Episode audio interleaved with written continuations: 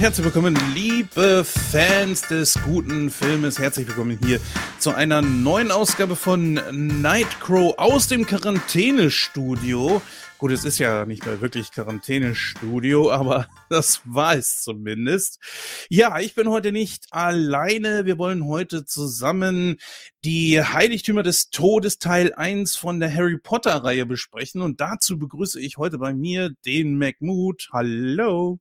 Hallo. Ja, das macht auch absolut Sinn, dass wir heute zu dritt sind, ne? Heiligtümer des Todes gibt's ja auch drei. Ja, ja, oder so. Ja, dann wollen wir den dritten noch im Bunde begrüßen. Das ist der Marco. Hi Jens. Hallo Muti. Ja, da müssen wir uns nur drauf einigen, wer welches Heiligtum bekommt. Oh, das ist eine gute Frage. Das können wir in die äh, Diskussion nachher dann gerne mal so ein bisschen mit einbauen.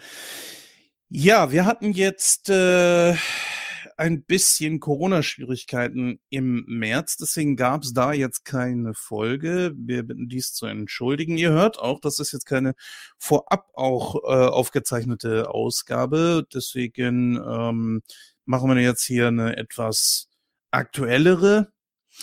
Und ja, es ist viel passiert. Ähm, also, wir haben jetzt äh, während der Oscars äh, und auch während eines Boxkampfes äh, gesehen, dass man doch heutzutage gerne austeilt. Also man begrüßt sich jetzt nicht mehr äh, wie anfangs zur Pandemie mit den Schuhen. Das war ja nur ganz kurz irgendwie, habe ich zumindest mal gehört, dass man das wohl gemacht hat. Oder was sich auch nicht so wirklich durchgesetzt hat, aber trotzdem teilweise war, äh, mit den Ellbogen statt mit der Hand. Jetzt ballert man sich offenbar eine. Äh, ja, äh, das mit Will Smith und Chris Rock dürftet ihr beide ja mitbekommen haben, oder? Klar. Ja, jetzt habe ich gerade eben sogar gelesen, dass die Oscar-Akademie bereits Konsequenzen gezogen und ihn für zehn Jahre ausgeschlossen hat. Oh, das ist heftig. Ja, er hat ja auch Total, selber äh, die, ähm, nicht die Akademie, sondern diese, diese Organisation da verlassen. Da ich die Oscars äh, nie gucke und mich da nicht so ne, für interessiere, hm, weiß ich gerade nicht, was das ist, aber er ist da in so einem Gremium oder sowas drin. Ich weiß es nicht genau. Äh, ihr könnt das mal, liebe, liebe Hörer, gerne mal in die Kommentare schreiben. Äh, auf jeden Fall, da ist er dann selber schon ausgestiegen und ja, ich glaube, er kann froh sein, dass man ihm den Oscar nicht aberkannt hat. Äh, Marco, hättest du ihm den Oscar aberkannt? Ähm, ich glaube nicht, dass ich so weit gegangen wäre. Also ich meine, klar, Gewalt geht gar nicht. Er sagt ja selbst, es war eine emotionale Reaktion.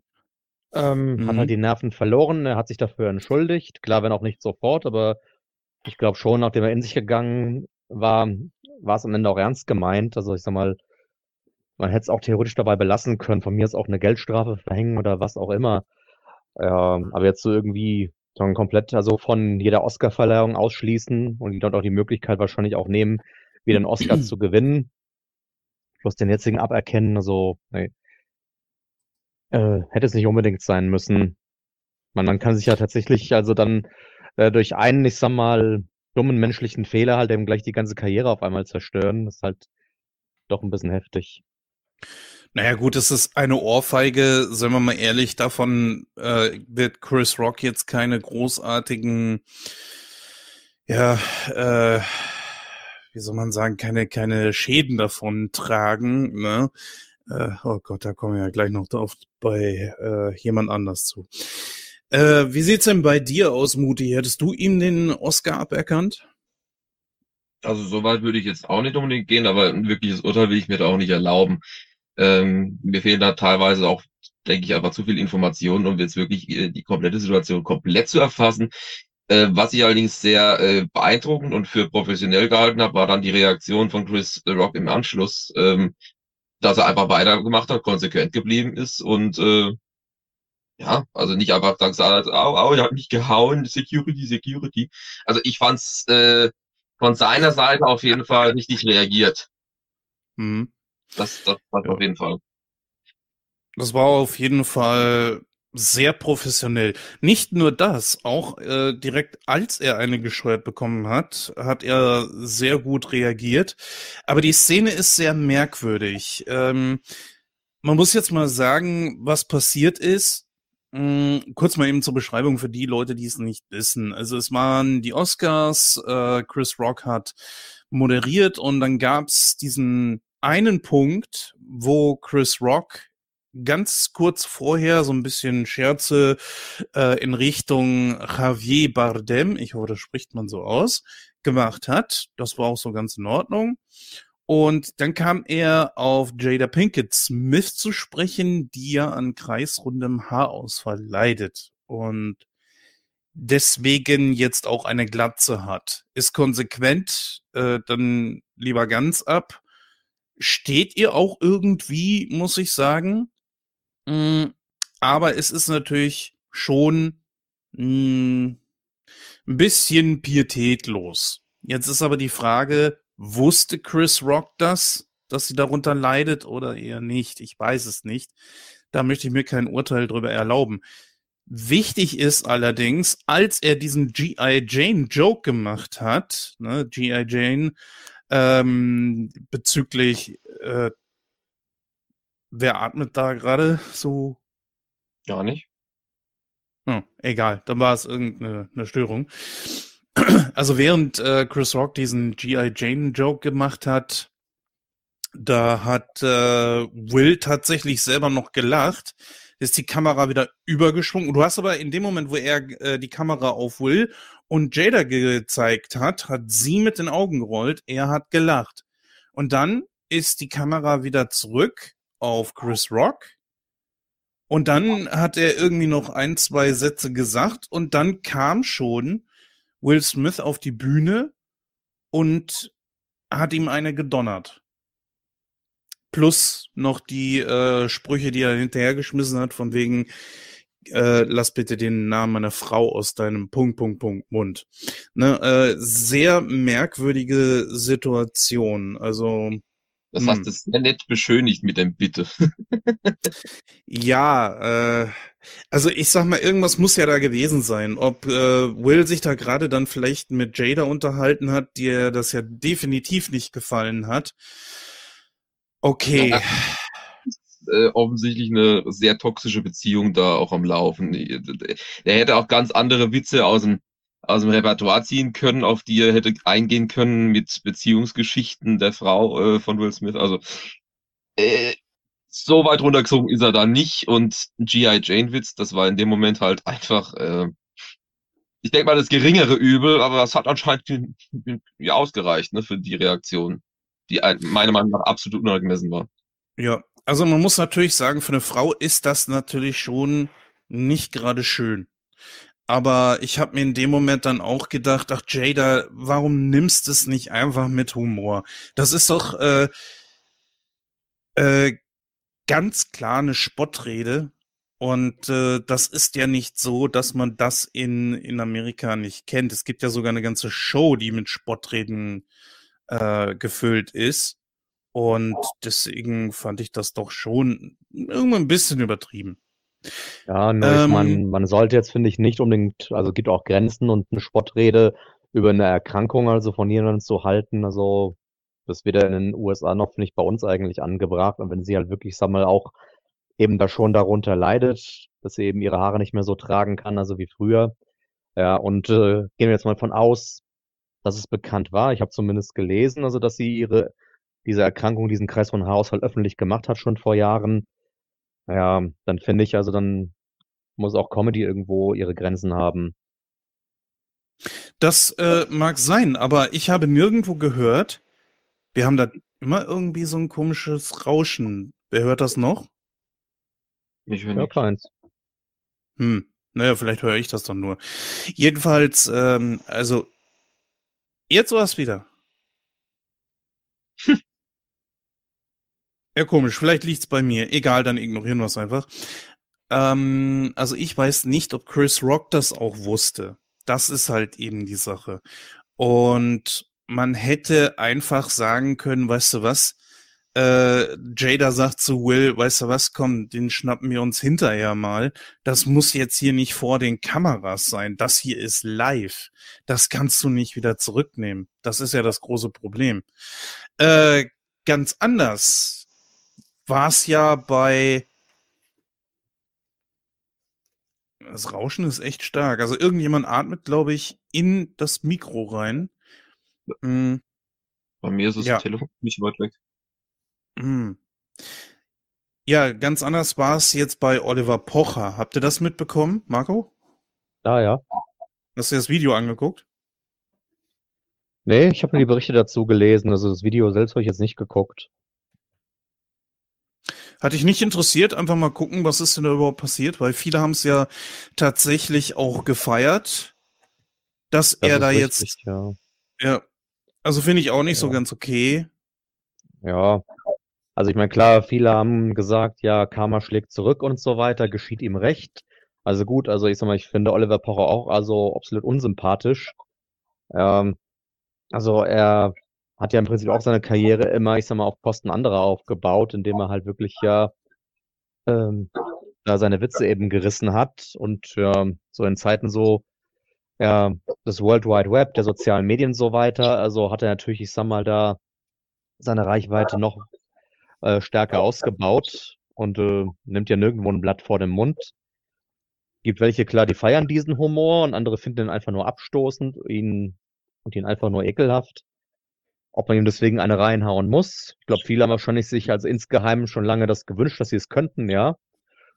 Ähm, nur ich sag mal jetzt der Grund für den Faustschlag, ähm, ja, den finde ich in der Tat eigentlich auch jetzt so ein bisschen fragwürdig. Ja, das äh, sehe ich ähnlich. Wie ist es denn bei dir, Muti? Wie hast also, du das empfunden mit äh, Oliver Pocher? Also ich habe mir es ja dann direkt angeguckt, nachdem du mir das erzählt hattest. Ich hatte davon mhm. vorher gar nichts mitgekriegt, habe mich jetzt aber auch nicht wahnsinnig mehr mit beschäftigt. Ähm, also wenn es jetzt wirklich nur darum geht, ob mir eine Person unsympathisch ist und ich ihr deswegen eins auf die Omme gebe, äh, da käme ich ja gar nicht mehr zum Aufhören. Also äh, nee, also das ist absolut kein erwachsenes Verhalten, geht gar nicht. Ich habe damit ein Problem, äh, finde ich in keinster Weise in Ordnung. Ähm, egal jetzt, was ich vom Pocher halte oder nicht. Äh, nee, geht nicht. Ich weiß auch gar nicht mehr, was der Hintergrund war. Ich hatte einen Kommentar ein bisschen was rauslesen können und äh, das ist aber jetzt schon wieder weg. Könnt ihr mir vielleicht auf die Sprünge helfen? Äh, ich glaube, dieser Fat Comedy wollte einfach mal ähm, dem Pocher hier so ein bisschen seine Grenzen aufzeigen. Ganz genau allerdings weiß ich es dann auch nicht, weil äh, ich ja. Wenn du mehr weißt, nee, Marco? Ja, ja, nee, also die Frage kann ich beantworten. Also dieser Fat Comedy ähm, hat einen Kumpel, auch aus der Rap-Szene, aber den Namen kenne ich jetzt gerade nicht und der wurde letztes Jahr ähm, von einer Frau beschuldigt, ähm, ihn, sie vergewaltigt zu haben.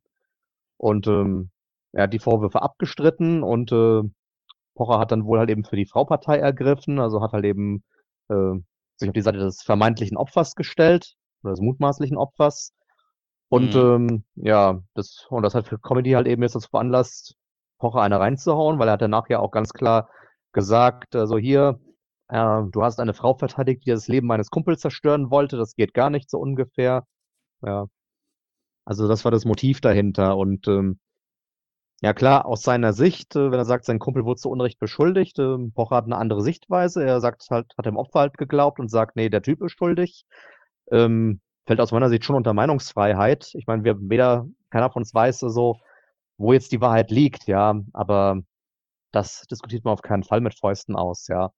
Und wie gesagt, nee. wenn jemand Pocher einer reinhauen nee. will, da hätte es wirklich genügend andere gute Gründe in der Vergangenheit gegeben. Und deswegen meine ich, aber ich gebe Mutti recht, das ist generell nie eine Lösung. Aber das, was er als Grund angeführt hat, also finde ich halt nochmal eine Spur daneben. Ja, die Sache ist ja auch, dass er äh, über die Pandemie hinweg immer mal wieder große Klappe über irgendwelche Influencer gehabt hat und man kann über diese Leute denken, wie man möchte. Jetzt sind wir ja auch sowas in Richtung wie Influencer, äh, wenn auch gleich der Begriff nicht ganz so passen mag, aber es ist nicht ganz so weit entfernt. Zumindest, äh, wenn man jetzt mal so guckt, Sabbelsaurus machen wir ja auch zusammen. Das ist ja schon so das. Äh, ich frage mich halt eben, wer hat ihn so auserkoren, damals äh, da sich dazu aufzuschwingen, über diese Leute zu richten, weil die werden, die dann während der Pandemie zum Beispiel nach Dubai geflogen sind. Ja, das war wahrscheinlich nicht richtig. Ja, aber äh, wer ist er, dass er darüber richten soll? Wobei ähm, Oliver Pocher muss ich leider auch sagen, äh, schmeißt sich an alles Aktuelle ran, sei es jetzt irgendwie die, das Umweltthema, äh, sei es, dass leider, leider wieder Leute irgendwo aus irgendwelchen Ländern flüchten müssen. Da spielt er sich dann wieder als Moralapostel auf. Weißt du, er sollte li lieber den Menschen helfen, wenn die hier ankommen, anstatt immer die, die große Klappe zu haben. Und das finde ich nicht, äh, finde ich nicht so ganz in Ordnung. Anbei, ähm, dass er sich da auf die Seite der Frau gestellt hat. Ich weiß ja nicht, in welchem Bezug er zu dieser Frau stand. Ähm, und ich kenne diesen Fall auch nicht. Allerdings äh, kann er nicht auf der einen Seite sich da irgendwo einmischen und auf der anderen Seite dann wiederum zu jemand anderes, der ebenfalls so ein schwebendes Verfahren hat, nämlich Luke Mockridge, in dessen Sendung gehen. Und das hat er getan einen Tag nach dieser Ohrfeige. Also ganz so konsequent ist er da auch nicht. Und dabei möchte ich äh, gar nicht sagen, ich, ich, ich maß mir da kein Urteil drüber an, ob jetzt äh, irgendeiner von diesen beiden äh, schuldig ist oder nicht schuldig ist, ob jetzt Luke Mockridge oder äh, dieser Rapper, den ich vorher noch nicht einmal kannte, was aber auch keine Aussage ist. Ich finde nur, ähm, er selber hätte sich dessen bewusst sein müssen, dass früher oder später das irgendwann auch mal Konsequenzen hat. Nur auf die Art und Weise muss man es auch nicht machen. Dann kann man lieber sagen, was, was, Alter, äh, jetzt reicht's und ich gehe da jetzt irgendwie mal gerichtlich gegen vor, weil ich keinen Bock mehr habe, dass äh, Oliver Pocher gegen mich da irgendwie was sagt. Ähm, die Frage ist halt eben, was hat Pocher mit den ganzen Sachen zu tun? Mischt sich da einfach ein in seiner komischen Show da und dann, naja, das muss alles nicht sein. Naja, gut. Ich glaube, wir haben den jetzt Zeit genug gewidmet, es sei denn, ihr wollt gerne noch was dazu sagen. Muti? Nö, nicht wirklich. Marco? Nee, lieber nicht, nee. Irgendwann ist Ja. auch gut. Also wir sehen, dass uns das jetzt hier nicht gerade verzaubert. Was aber uns verzaubert, entschuldigt, ich musste irgendwo versuchen, jetzt einen Übergang zu schaffen. Das ist Harry Potter. Ja, Harry Potter und die Heiligtümer des Todes Teil 1. Ähm, Marco, magst du uns mal so ein bisschen erzählen, was in diesem Film vorkommt? Hm, ja. Also, kurze Rückblende, genau, also auf Teil 6. Also, ähm, na, der Halbblutprinz, also es endet ja also mit dem Tod von Albus Dumbledore. Mhm. Und ja, dann erfahren wir auch äh, zu Beginn des siebten Teils, also dass Severus Snape der neue Schulleiter von Hogwarts geworden ist. Ähm, also derjenige, der ja dann Dumbledore getötet hat. Ähm, des Weiteren beginnt es damit, ähm, dass ja ähm, der dunkle Lord, also Voldemort, ja jetzt generell dabei ist, ähm, die Macht zu ergreifen und auch alle muggelstimmigen Zauberer ähm, und deren Angehörige zu vernichten, was ja zum Beispiel dann ein Grund äh, für Harry ist, dass er halt eben die Dursleys also wegschickt äh, aus ihrem eigenen Haus, weil sie eben nicht mehr sicher sind. Hermine also verzaubert ihre Eltern, also löscht alle Erinnerungen an die eigene Tochter aus, damit sie eben nicht mehr in Gefahr sind.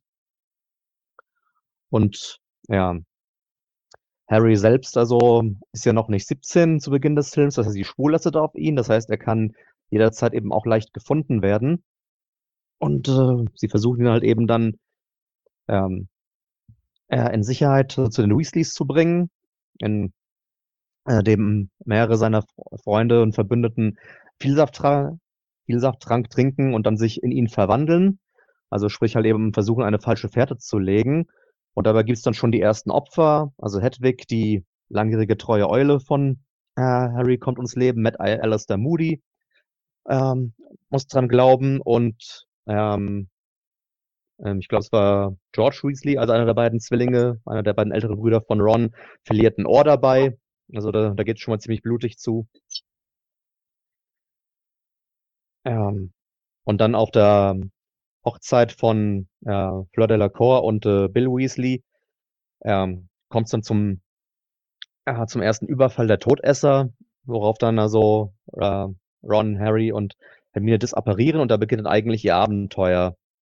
Ähm, Harry weiß, er hat nur eine Chance, ähm, Voldemort eigentlich zu bezwingen, indem man halt eben jetzt alle Horc Horcruxe aufspürt, die Voldemort geschaffen hat. Auch das wissen wir seit dem sechsten Teil. Also sprich, dass er eben, ja, indem er andere umgebracht hat, einen Teil von seiner Seele abgespalten und einem ja, magischen Gegenstand eben dann aufbewahrt hat. Ja, einer der Horcruxe war das Tagebuch von Tom Riddle, was wir aus der Kammer des Schreckens kennen, was schon zerstört ist. Das andere ist jetzt das Medaillon, ja, was Dumbledore mit Harry noch zusammengefunden hat, aber sie können es erstmal nicht zerstören. Ja. Gut, Hermine kommt dann auf die Idee, dass das Schwert von Gryffindor das Medaillon zerstören kann. Ja, weil es halt eben das Basiliskengift aufgenommen hat, als Harry damit den Basilisken der Kammer des Schreckens getötet hat.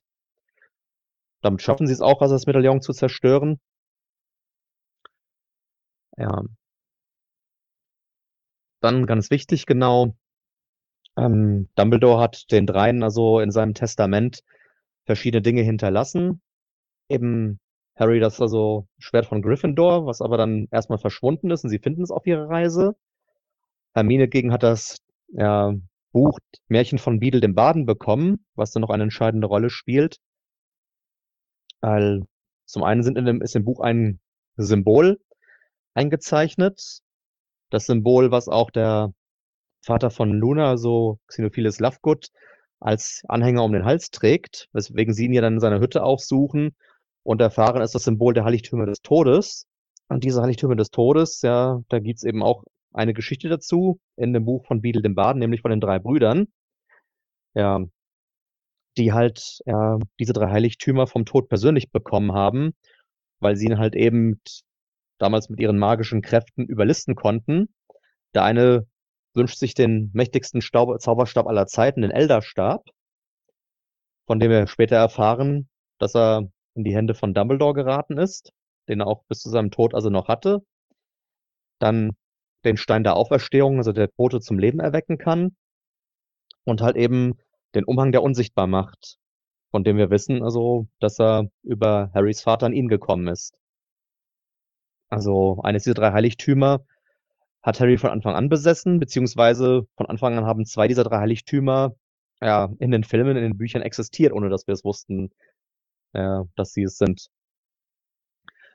Ähm, Voldemort sagt ja immer, er ist derjenige, der Harry töten muss.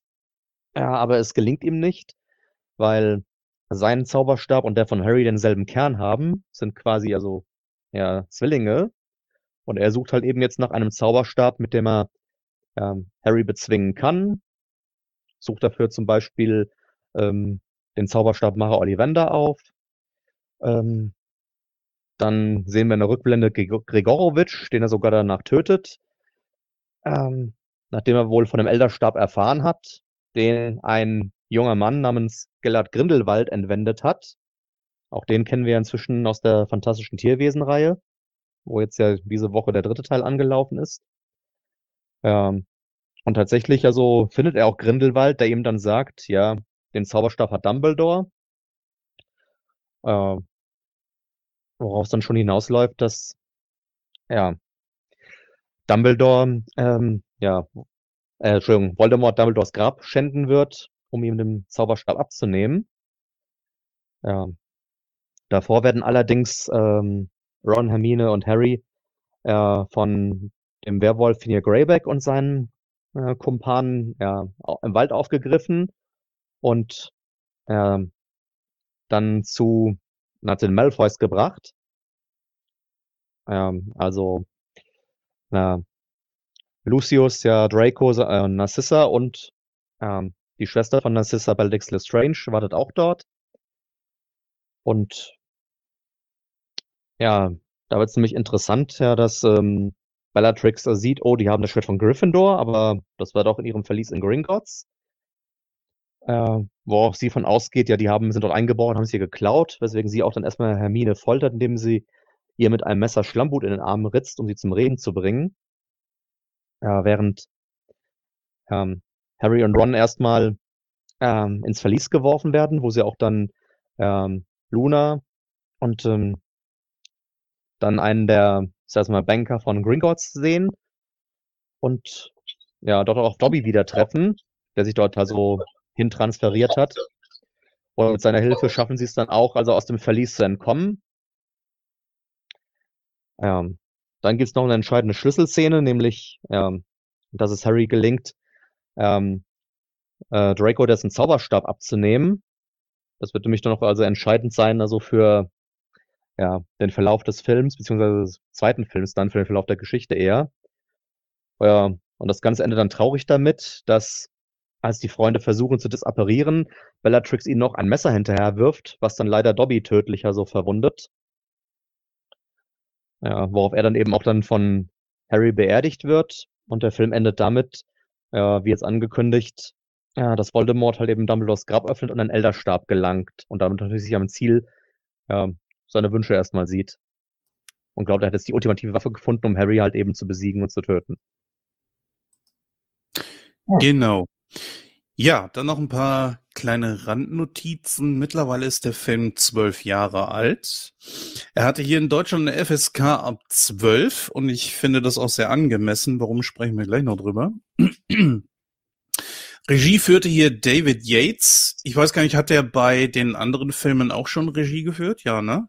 Der müsste eigentlich alle gemacht haben. Alle so nicht, wahrscheinlich. Alle. alle. nicht. Der erste und zweite war von Chris, äh, Chris Columbus. Ja, ah, richtig, richtig sehe genau. ich gerade. Er hat äh, den Orden des Phönix gemacht, dann Halbblutprinz, Heiligtümer des Todes, Teil 1 und 2 und ist jetzt hier für äh, die drei fantastischen Tierwesen zuständig. Nicht schlecht. Also, ja, ich glaube, das merkt man auch. Ähm, um, ähm, okay, etwas habe ich vergessen zu erwähnen, was natürlich auch noch relevant gerne. ist. Ja, das Zaubereiministerium ist gefallen. Also wir haben eigentlich ja dann zu Beginn des Films ja noch den neuen Zaubererminister gesehen, weil der alte wurde ja auch dann abgelöst am Ende des Orden mhm. des Phönix, weil er die, Ex also die Rückkehr des dunklen Lords ja permanent geleugnet hat oder nicht wahrhaben wollte. Ja, und dieser Zaubererminister fällt eben auch dann der Übernahme durch Voldemort die Todesser zum Opfer. Voldemort setzt dann mit Pius äh, einen, ja, seine Handlange ein und wir sehen auch Dolores Umbridge wieder, die halt eben dann ja die ehrenvolle Aufgabe hat, halt wirklich äh, von allen Mitarbeitern des Ministeriums und allen sonstigen Zauberern halt ja einen Abstammungstest zu machen, mit dem Ziel halt eben alle Muggelstämmigen auszulöschen, ja. Also das geht halt eben dann wirklich ordentlich zur Sache, ja. Das war auch ein relativ großer Teil tatsächlich im Film, ähm, diese komplette Szene, äh, wo ins Zaubereiministerium eingebrochen wurde, halt auch wieder mit viel Safttrank und ähm, das Ziel war ja in dem Moment, dass Locket, weil sie haben ja rausgekriegt, dass dieses RAB-Locket ähm, einem Vorfahren von äh, äh, Sirius Black gehört hat. Und äh, es hat sich herausgestellt, dass tatsächlich die äh, äh, Was? Ich komme gerade nicht auf den Namen. ja, Dolores Umbridge, habe ich doch gesagt. Die Umbridge, ja natürlich, hatten wir es ja gerade vor. Äh, dass die Dolores Umbridge, äh, dass sie äh, dieses Locket tatsächlich besitzt und auch um den Hals trägt. Und auf die Art und Weise kommen sie ja dann überhaupt ja. dran. Ähm, ja, du hast recht. Ja, ja genau, natürlich, weil was, was Dumbledore und Harry ja damals gefunden haben, war eine Fälschung. Ja, das genau. Original hat ja RAB, also äh, Regulus, also Black, ja, an sich genommen und ähm, dann wurde es ihm ja von ähm, Mandanges. Mandanges, ja, genau, äh, abgenommen. Der ist ja dann wiederum halt eben ja an Umbridge gegeben hat. So ist sie daran gekommen. Das war der Grund genau, warum sie ins Ministerium halt eben dann sich geschlichen haben, um es sie abzunehmen, was ihnen auch gelungen ist. Und dann, genau, konnten sie es erstmal nicht zerstören, bis sie das Schwert auf einmal dann hatten, ja. Genau. Du hast es übrigens sehr gut zusammengefasst eigentlich. Es wäre nur noch eine einzige Szene, die ich jetzt äh, noch genannt hätte, aber ich glaube, da kommen wir noch dazu und äh, das deckt sich auch mhm. ganz gut mit dem, mit dem Alter, äh, das vorausgesetzt wird für den Film. Mhm. Stich, Stich, Stichwort ja. falsche Schlange. äh, ja, nicht nur das. Es oh, ist ja. generell, finde ich, ein sehr düsterer Teil. Also der davor war schon sehr düster aber jetzt hier geht das Ganze nochmal eine Spur weiter. Oder habt ihr das anders empfunden? Also ich für meinen Teil dachte, doch, also der legt da nochmal ordentlich eine Schippe drauf, wenn man vor allen Dingen das mit dem ersten Teil äh, vergleicht, ne? Ja, äh, der Film äh, geht auch tatsächlich äh, relativ deutlich darauf hinaus, äh, läuft darauf hinaus, äh, zu zeigen, dass Harry jetzt allmählich erwachsen wird. Ein Element, was sehr symbolisch auch ausgelöscht wurde für seine, für das Ende seiner, ja, geborgenen Zeit, in Anführungszeichen, äh, mhm. ist ja, dass Hedwig am Anfang vom äh, Film, beziehungsweise auch im Buch, äh, stirbt. Muss ich ganz ehrlich sagen, ich habe es im Buch gelesen, ich habe nicht, äh, nicht kapiert, dass es passiert ist. Ich habe es in dem Moment nicht kapiert, dass das gerade passiert ist. Ich muss nochmal lesen. Das war richtig, boah, das war bitter. Das Vor allen Dingen äh, ja. ist es auch so gut in Szene gesetzt worden, also das ging schon nicht spurlos an mir vorbei. Ich meine, klar, Hedwig ist für, für die ganze Geschichte nicht wichtig, aber trotzdem kennen wir diesen Vogel seit dem ersten Teil. Und äh, deswegen hat das äh, schon gewisse Emotionen hervorgerufen. Ja, Hedwig ist ja auch den, äh, das Titelthema quasi gewidmet. Dieses Dam Dam Dam Dam Dam Dam Dam. Das ist ja komplett äh, basierend quasi also das heißt ja Hedwigs Thema. Das ist halt so diese, diese, wirklich dieses fast Wiegenlied, Kinderlied, ich weiß gar nicht, wie es anders, wie so eine Spieluhr halt einfach, ne? Spieluhr trifft's gut, ja. Also auf jeden Fall immer sehr schön, sehr beruhigend, ja. Das, das ist in dem Moment komplett rausgerissen worden, regelrecht. Und äh, mhm. Ja, ja, hätte also, auch mal also viel Saft getrunken, dann wäre es vielleicht weniger aufgefallen. Naja, Klar, ich meine, auf diese Weise hat's ja ähm, schon, wenn man will, die Todesser zum richtigen Harry dann eigentlich auch gelotst, ja. Mhm. Ähm, hat sich dann quasi auch geopfert, wenn man so will, äh, um die am ähm, Harry und Hagrid entkommen zu lassen. Aber also ähm, der siebte Band ist ja das einzige Buch, also was ich bisher gelesen habe. Und das habe ich ja auch gelesen, bevor ich also die Filme geguckt habe. Und für mich war das auch damals ein Schock, halt eben zu lesen, wie Hedwig stirbt jetzt. Also. Mhm. Ich glaube, wir hatten uns mal drüber unterhalten. Du hast diesen Teil gelesen, weil du es nicht mehr abwarten konntest, ne? Du wolltest wissen, wie es weitergeht. Das ist richtig, genau, ja. Ja. Mhm. Ja, ja, kann ich hab's ja dann auch am Tag, also. ja. Ja, war auch einer von den Verrückten, die am Tag des Erscheinens das Buch dann gleich holen mussten und dann bin ich trotzdem, und das war im Oktober, und dann bin ich trotzdem erst an Weihnachten zugekommen ist zu lesen und da bin ich zerschlungen, also wirklich am ersten Feiertag angekommen, am zweiten fertig gewesen, ja. Ja, ist ja nicht schlimm, dass äh, viele wollen ja immer gleich alles sofort wissen und äh, ja, das fiel mir letztens noch auf. Das fand ich eine sehr, sehr niedliche Szene in dem Film Der Teufel trägt Prada. Da äh, verlangt die eine Tussi dann noch tatsächlich so hier, äh, ja, ich möchte gerne, meine Kinder wollen gerne wissen, wie es weitergeht. Ja, ich werde ihnen gleich sofort das Buch kaufen. Wie? Was? Äh, haben die nicht alle Teile?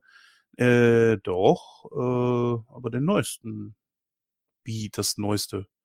Naja, von äh, Rawling selbst. Wie? Das unveröffentlichte Skript? Yep. Okay. und sie holt das unveröffentlichte Skript tatsächlich für die Kinder. Also das fand ich schon, fand ich schon sehr cool. Also wenn, wenn du sowas, da musst du wirklich schon sehr viel Einfluss haben. Ähm, ich fand den Film auch ehrlich gesagt gar nicht schlecht. Aber gut. Äh, kommen wir jetzt mal wieder zurück zu diesem Film hier. Ähm, ich fand's äh, vor allen Dingen mit, äh, wo plötzlich alle aussahen wie Harry, fand ich eigentlich äh, ziemlich cool, so mit diesen verschiedenen Stimmen auch. Und das ist ja nicht nur im Deutschen so gemacht worden, dass die Sprecher das äh, dann, also Harry gesprochen haben, sondern dass auch die äh, Schauspieler selber dann Voice-Over gemacht haben. Was ich, ich so, was ich so gefeiert habe an der Szene war, äh, der Dialog dann von den Zwillingen, ja, hey, wir sehen, wir sehen genau gleich aus. Oh, ja. ja. Ach, nee. Äh, äh, ich fand das so witzig in dem Moment. War echt nett. Äh, ist mir sogar, äh, ich habe den Film jetzt gerade eben nochmal äh, in Vorbereitung auf die Sendung geguckt und äh, der Film geht ja über fast zweieinhalb Stunden, nicht über, sondern fast zweieinhalb Stunden. Und da mhm. das ganz am Anfang war, ist mir das jetzt gar nicht mehr im, im Gedächtnis geblieben. Äh, doch, aber jetzt, wo du das sagst. Ja. aus, aber, aus dem ähm, Gag muss erst mal kommen. Finde ich, finde ich gut, ja. Was meintest Ja, du? Was also- möchtest du gerne sagen? Ähm, also ja, das war generell lustig und ähm, ja, ich finde es im Nachhinein auch schade halt eben ja, dass ähm, ja, Alistair Moody auch dann ja, äh, das war ja quasi so sein letzter Auftritt. Ich meine, er war dann quasi so mal so der übliche Grieskram wie immer, aber ich hätte ihm auf jeden Fall also schon noch ja bisschen, bisschen mehr Präsenz eigentlich gewünscht. Ja, meine, gut, Rawling hat so entschieden, aber wenn du guckst, ähm, er hatte seinen ersten Auftritt im Feuerkelch und da haben wir im Nachhinein erfahren, er war es ja eigentlich gar nicht da so bis zum Schluss, sondern er ähm, wurde ja gefangen genommen, also von Balti Crouch Jr., der dann dessen Gestalt mit Vielsafttrank angenommen hat.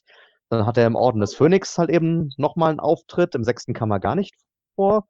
Ja, und jetzt sehen wir halt eben im siebten endlich mal wieder und dann sieht man ja schon, wie er dann so äh, direkt also ja, Nymphadora Tonks abwirkt, wo sie eigentlich gerade sagen will, übrigens ja hier, äh, ja, Remus und ich erwarten ein Baby. Ja, kommt ja gar nicht dazu, es zu sagen. Und ja, nachdem halt eben die ähm, Verwandlung von allen falschen Harrys vollzogen ist und sie dann eben dann auf die Besen steigen, ja, hat man ihn das letzte Mal gesehen. Als dann alle bei den Weasleys ankommen, heißt es ja, Mad Eye ist tot, ja. Und Mandangis hat sich also ja verzogen, ja, als es gefährlich wurde, ja. Also, Er hat auch traurig. hier auf jeden Fall, äh, weil das auch so ein skurriler Charakter war, äh, den man auch sofort wiedererkannt hat. Er hat hier aber auch eine sehr, mh, sehr große Führungsrolle übernommen und Verantwortung gezeigt und hat sich auch durch äh, Spaß nicht von seinem Vorhaben abbringen lassen. Mm, Ich weiß gar nicht, ob das äh, im vorherigen Teil noch gewesen ist. Also ich glaube, in der Halbblutprinz war dem nicht so, oder? Nee, also ich sagte, also im Film kam er nicht vor, beim Buch weiß ich es nicht, weil der Film war ja extrem gekürzt im Vergleich zur Buchauflage. Ähm, ja, Ich weiß jetzt gerade auch gar nicht, ob er am Ende mit äh, bei der Truppe dabei ist, die quasi äh, die Kids dann rausholen. Weiß ich gerade auch nicht mehr. Es ist so lange her, dass ich den Film noch gesehen habe. Das letzte Mal, ähm, als ich den Film gesehen habe, das war tatsächlich, als wir den besprochen haben. Ich kann gerne mal gucken, wann das, wann das war. Aber es ist schon echt lange her. Das ist eine Weile, her. ja, ja. Ja, ich mochte den auch. Aber es ist, das, das Schlimme war halt wirklich, ich mochte ihn insbesondere eben deswegen, weil äh, er im äh, Feuerkelch halt so eine dominante Rolle hatte, in Anführungszeichen. Mhm. Genau, Das ja. heißt, das, den, den du eigentlich wirklich mögen gelernt hast, stellt sich raus, das war die ganze Zeit eigentlich der Widersacher überhaupt. Ja, Ja, und dann ist er plötzlich hier quasi derjenige, der die Führungsrolle übernimmt. Und ich finde, damit hat er aber auch eigentlich einen ganz guten Abschluss. Ich meine, mal ganz ehrlich, wofür hätte die Figur auch noch gebraucht? Du hattest so viele Figuren, die eigentlich Airtime hätten brauchen können. Es wäre ein bisschen zu viel geworden, oder? Naja, gut, vor allem auch wenn du bedenkst, wie viele von denen, die jetzt hier auch in der Szene mit dabei sind, äh, am Ende des zweiten dann auch schon wieder nicht mehr dabei sind, also die dann auch abtreten. Ja, genau. Auch Also ich meine, klar, ja, Moody hätte theoretisch nochmal bei der Schlacht von Hogwarts vielleicht eine entscheidende Rolle spielen können, aber ansonsten liegt der Schwerpunkt der beiden Filme oder des Buches ja wirklich auf Harry, Ron, Hermine, weil sie auf der Suche nach den Horcruxen sind, beziehungsweise den Heiligtümern des Todes, ja. Mhm. Ja. Finde ich soweit auch äh, in Ordnung. Also, mh, vielleicht machen wir einfach mal einen gewissen Sprung. Ähm, was mich sehr interessiert hat, jetzt war es aber sehr laut und deutlich zu hören. Hm, sehr interessant. Hm. Ich hoffe, dass es hinterher nicht auf der Aufnahme ist. Aber okay. Ähm, ich fand diese Dynamik zwischen den dreien sehr interessant, Weil ähm, Harry und Hermine sind sich ja, ja schon irgendwie ein bisschen näher gekommen, zumindest glaubt Ron das. Und es gibt ja auch eine gewisse Szene da in diesem Wald, äh, wo sie tanzen Mhm. und sich schon irgendwie näher kommen. Er nimmt ihr dann hier noch den Horcrux ab, dieses äh, Amulett oder was das da war. Und das war schon, das war schon sehr erotisch irgendwo. Mhm. Ja gut, äh, spielt ja der Horcrux natürlich auch eine entscheidende Rolle, weil der Horcrux verdirbt ja auch die Gedanken derjenigen, die das Ding tragen. Deswegen haben die das Mhm. Ding ja immer wieder gewechselt, dass es nicht jeder die ganze Mhm. Zeit tragen muss. So ein bisschen wie äh, Ja, hier der eine Ring. Der eine Was? Ring. Ja, Wie genau, Ring. genau. Ja. Mhm. Ich wollte es noch ansprechen, aber ganz genau, ja, daran hat es mich natürlich auch erinnert. Ich weiß nicht, ob Rowling sich da hat irgendwie von inspirieren lassen, aber ja, war auch nicht schlecht. Nur, dass äh, Ron so verdammt lange verschwunden war. Ich meine, ja, klar, er hat die beiden dann auch nicht wieder gefunden, sondern erst später. Äh, also es sind ja irgendwie wohl Wochen vergangen, was sich im Film leider nicht so anfühlt. Mm, Mhm. und plötzlich taucht er dann einfach wieder auf. Aber ich fand's cool, wie Hermine ihn dann hat äh, auch noch ziemlich zappeln lassen. Ja, obwohl da hat er mir schon leid getan. Also, ich meine, klar, die beiden sind sich zwar, wenn man so will, ja, etwas näher gekommen oder scheinbar näher gekommen, aber letztendlich sind sie ja trotzdem gute Freunde geblieben. Äh, Hermine hat sich ihre Gefühle für Ron bewahrt, ja, und ähm, klar, Harry war mit den Gedanken wahrscheinlich bei Genie. Ja, auch das ist ja interessant, also Die ist aber auch was ja bezaubernd. gar nicht, genau, ja. Ähm, genau, Ginny, ja, nicht Genie, aber dann, ja, mit kurzem I ausgesprochen, ja, der recht. Ja. Ja. Ähm, ja, also eigentlich schade, dass das irgendwie auch irgendwie nicht groß erwähnt wird, ähm, weil Mhm. Ähm, Ron trägt ja die ganze Zeit äh, so ein Radio mit sich rum, um halt eben sich täglich über ja, die aktuell ja, getöteten Zauberer ja, zu informieren, hofft natürlich, dass niemals irgendwie jetzt ja aus seiner Familie ein Name genannt wird.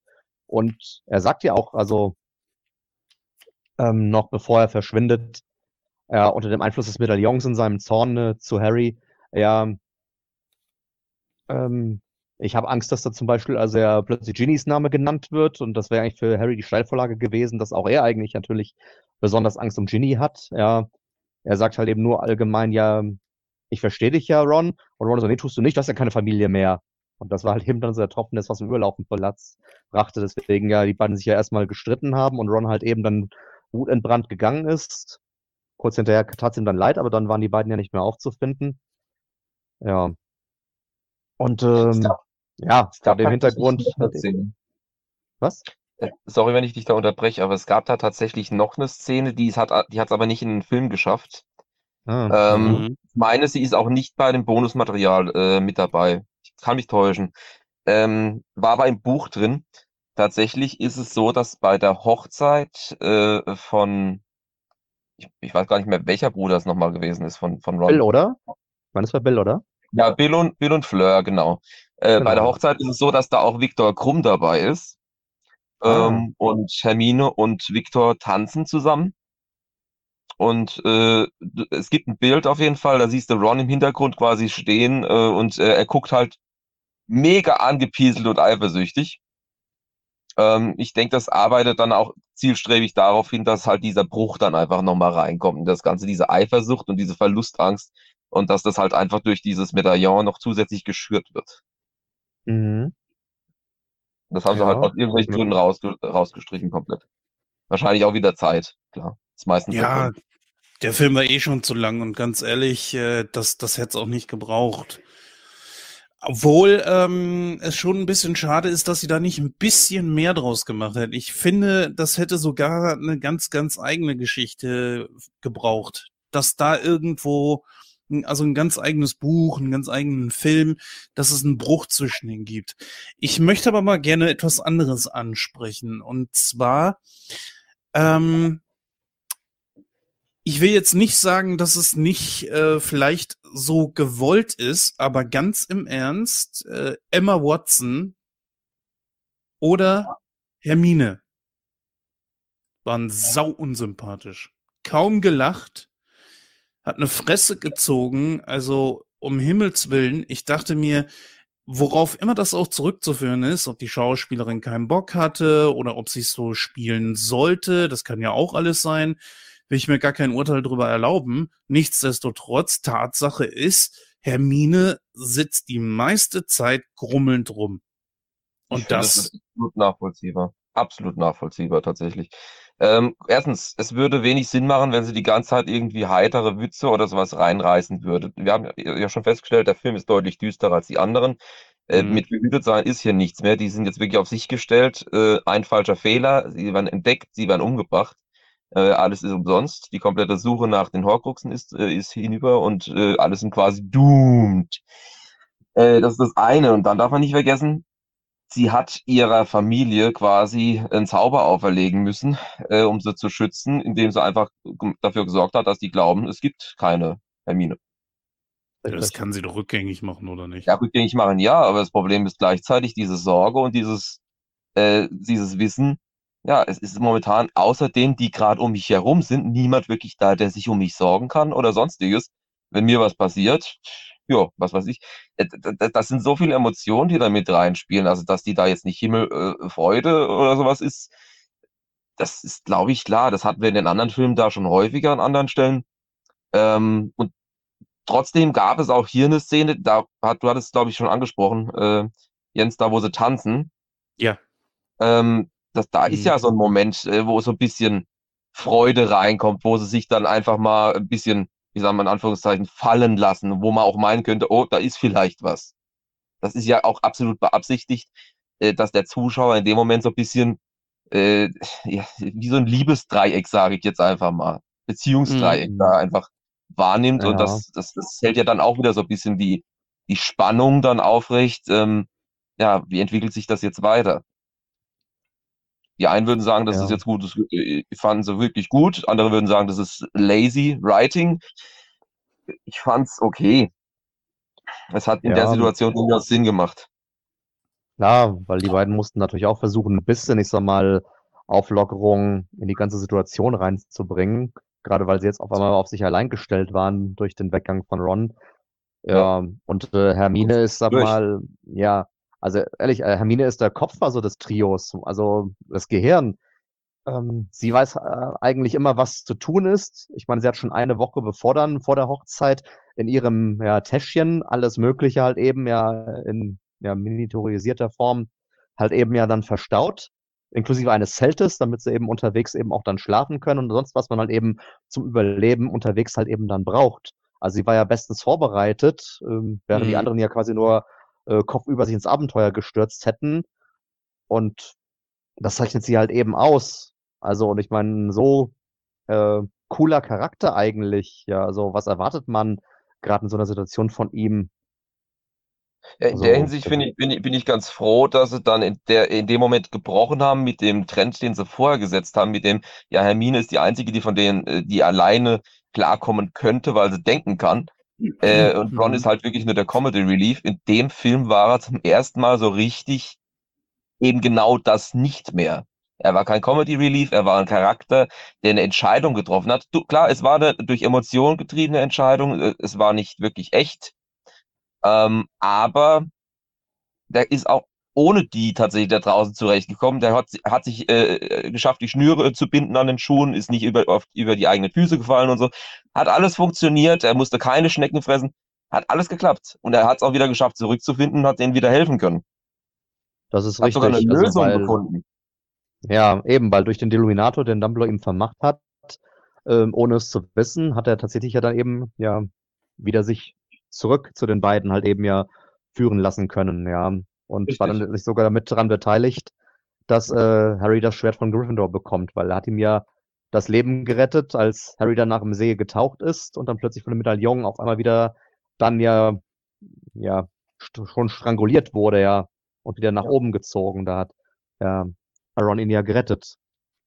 Also das ja, war das, dann das wird halt Fall. einfach gezeigt, Ron kann auch was. Äh, das, das war in den Ja. ersten Büchern schon klar. Ron ist ein Stratege, der ist ein Denker trotz allem. Klar, er ist äh, nicht, nicht ganz auf dem Level von einer Hermine, aber der hat dafür andere Qualitäten, die wirklich herausstechen. Und da sind sie jetzt scheinbar durch das Skript schon wieder ein bisschen mehr gezwungen worden, das ein bisschen mehr in den Vordergrund zu schieben. Das fand ich gut. Mhm. Wäre auch nicht gut gewesen, wenn man den Charakter immer nur hätte auf der Schwelle stehen lassen. Obwohl man schon sagen muss, dass er ja eine ziemlich große Belohnung bekommen hat, ne? Indem nicht der Held das Mädchen abkriegt, sondern er. Also normalerweise, wenn man so vom vom äh, Writing her guckt, äh, hätte Rowling eigentlich Hermine zu Harry packen können, die auch Ja. eigentlich ehrlich gesagt ein bisschen besser zusammenpassen. Aber dieser Move, das ist mal was Neues. Ja, oder, oder zu Snape, der ist ja der eigentliche Held der Geschichte. Oh, Spoiler. Mhm. ja. Ja, ist ja auch so. Ich, ich liebe Snake. Das ist ein super Charakter. Snake, Snake ja, Ja. den kenne ich auch. Oh, nicht Snake, Snape, du. Du hast mich schon Ja. verstanden. Mhm. Ja, aber auf jeden Fall, also gerade von dem Hintergrund, was Ron jetzt schon alles geleistet hat, ähm, dass Harry ihn da so lange, äh, Hermine so lange hat zappeln lassen, wie gesagt, fand ich halt eben dann schon überzogen. Das wäre jetzt eigentlich das Einzige, wo es mir ein bisschen unsympathisch gewesen ist. Also für alles andere, davor, danach, volles Verständnis, aber dass sie mal kurz über, sich über ihn ärgert, äh, klar, weil er einfach abgehauen ist, aber wie gesagt, er hat ja eigentlich, wenn man so will, seinen Fehler auch wieder gut gemacht. Und dann lässt sie ihn trotzdem noch so lange zappeln und dann sieht man dann eben auch dann so, als sie dann weiterlaufen, äh, Ron, äh, Ron voran und Harry fragt dann Hermine, du bist doch immer noch, nicht immer noch sauer auf ihn. Ich bin immer sauer auf ihn. Ja, Glücklich- das ist mit doch mal. Was sagst du? Ja, ich habe gesagt, ja, glücklicherweise wird sie nicht groß und grün dadurch. Hm. Ähm, ich kann es durchaus nachvollziehen. Ich meine, wie gesagt, die hat so viel anderes Zeug noch im Kopf. Die haben eine, eine Mission, die ist eigentlich wichtiger als jetzt diese Beziehung trotz allem. Äh, und die ist halt komplett auf diese Mission fixiert. Äh, was mich persönlich, und sorry, wenn ich da jetzt die- das, Gespräch in eine andere Richtung noch weiterbringe, äh, zurückbringt zu einem Moment, wo Ron noch nicht wieder zurückkam. Ich sag Mhm. nur Bathilda Backshot, Oh ja, richtig. Godric's Hollow. Genau, Wahrscheinlich genau. die, äh, Szene des Films, wo ich echt so gedacht habe, so, ich bin so gespannt, wie sie das jetzt machen. Oh mein Gott. Das, Ja, aber, genau. das kannst du Kindern nicht zeigen. Nicht. Ja, aber genau, kurz zu Godric's Hollow. Ich gebe zu, da habe ich irgendwie, als ich den Film das erste Mal geguckt habe, überhaupt nicht geschaltet. Kann mich auch nicht erinnern, wie es jetzt im Buch beschrieben war. Äh, klar, also Harry ist in Godric's Hollow geboren worden, seine Eltern sind dort von Voldemort ermordet worden. Und dann Mhm. erfährt er jetzt, okay, Dumbledores Familie stammt auch aus Godric's Hollow. Soweit so gut, ja. Und als sie auf der Suche nach dem Schwert von Gryffindor sind, sagt Hermine eher, ja, lass uns nach Godric's Hollow gehen, weil was liegt denn näher, als dass Dumbledore vielleicht, also ja, im Geburtsort des Gründers von Gryffindor das Schwert versteckt. Und die so, Godric's Hollow, Godric Gryffindor. Da macht's auf einmal Klick bei mir. Ich so, scheiße, wie sag ich das nicht eher geknallt, ja. Ja, klar. Ja, gut, also Ja. ist wahrscheinlich, also der Ort ist später nach ihm benannt worden, als er, nachdem er halt eben ja, Hogwarts mitgegründet hat, ja. Das war wirklich das Gruseligste, was in allen Filmen meiner Meinung nach drin war. Ja gut, das Einzige, was ich vergleichen könnte wirklich, wäre in der, im Film davor am Ende das, was da alles unter Wasser noch äh, hochgekommen ist. Mm, am Ende in, in, in dieser Höhle drin. Aber das, das, diese Mhm. Szene dann mit, mit äh, Bathilda Backshot, das war anders. Ja, Also das, wie Ja. gesagt, eine Traumszene gewesen. Ähm, ja, die komplette Atmosphäre war on point. Es war alles düster. Es war wirklich wie aus einem Horrorfilm. Äh, mhm. diese nette alte Dame, äh, Mhm. wirklich, wirklich schon runzlig und alles, ähm, die im Prinzip, außer, ich, ich weiß gar nicht, was für Geräusche so überhaupt von sich noch geben konnte. Ich meine, gesprochen hat sie ja nicht. Die hat ja nur gestikuliert. ähm, sie hat Parcel mit Harry gesprochen. Hm. Das siehst du, das weiß Ja. ich schon nicht mehr. Das ist schon wieder zu lang her.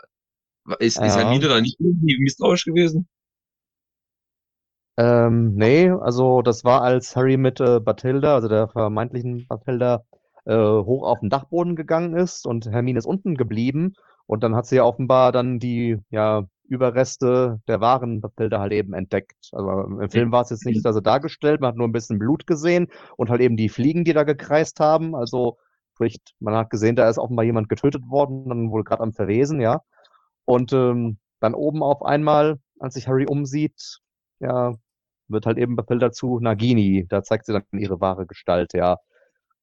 Und äh, das war auch im Buch also schon komplett düster geschrieben. Ich meine, wir wissen ja, also Bathilda äh, hat ja auch quasi eine Schlüsselrolle gespielt, weil sie hat ja offenbar Rita Kimcorn alles, was sie über Dumbledore und dessen Familie weiß, verraten, was sie ja dann eben zu diesem, ja, äh, reißerischen Buch halt eben ja dann ähm, veranlasst hat. Ja, und das ist ja auch ähm, der Grund, warum auch dann ja letztendlich äh, Harry und Hermine ihr gefolgt sind, weil sie natürlich gehofft hatten, da Antworten auf ihre Fragen zu bekommen. Und dann erfahren sie, okay, die echte Bathilda ist schon lange tot, ja. Und äh, Voldemort hat offenbar geahnt, dass sie dort auftauchen würden, hat eben dann Nagini in Gestalt von Bathilda eben dort hinterlassen. Falle gestellt. Ja. Und hat, es doch, hatte ja. tatsächlich zumindest eine äh, Auswirkung gehabt. Harry hat seinen Zauberstab verloren dadurch, weil Hermine äh, Mhm. durch diesen Angriff das Ding aus Versehen zerbrochen hat. Richtig, ja. Wobei übrigens die äh, Schauspielerin Hazel Douglas ist mittlerweile leider auch schon verstorben. Hm. Gut, Na gut, äh, also zwölf Jahre her, hast du gesagt, ne? Ja, aber sie ist äh, 2016 verstorben, also war wohl so 86, 87. Nee, Quatsch, was rede ich da für einen Unsinn? Äh, die gute war 92, 93. Das ist schon, Ja. ja. Also da, das ist dann schon. Es ist zwar immer schade, wenn jemand sterben muss, aber 93, da, äh, 92, 93 Jahre alt, das ist schon, beachtlich. Mhm. das Ja. ist beachtlich, ja. Aber es sind äh, viele auch schon gestorben. Ich habe ähm, per Zufall letztens irgendwo einen äh, Artikel gelesen, aber nur die Überschrift. Es wären schon 19 Darsteller aus den Filmen verstorben. Das ist doch irre. Hm.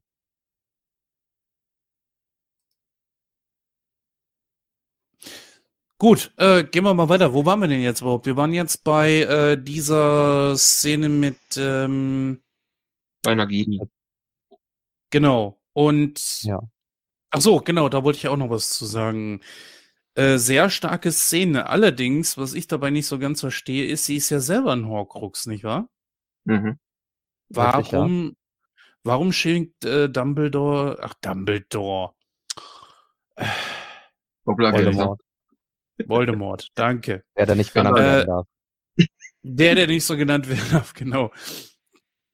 Äh, warum schickt er sie los? Sie ist doch wahnsinnig wertvoll für ihn.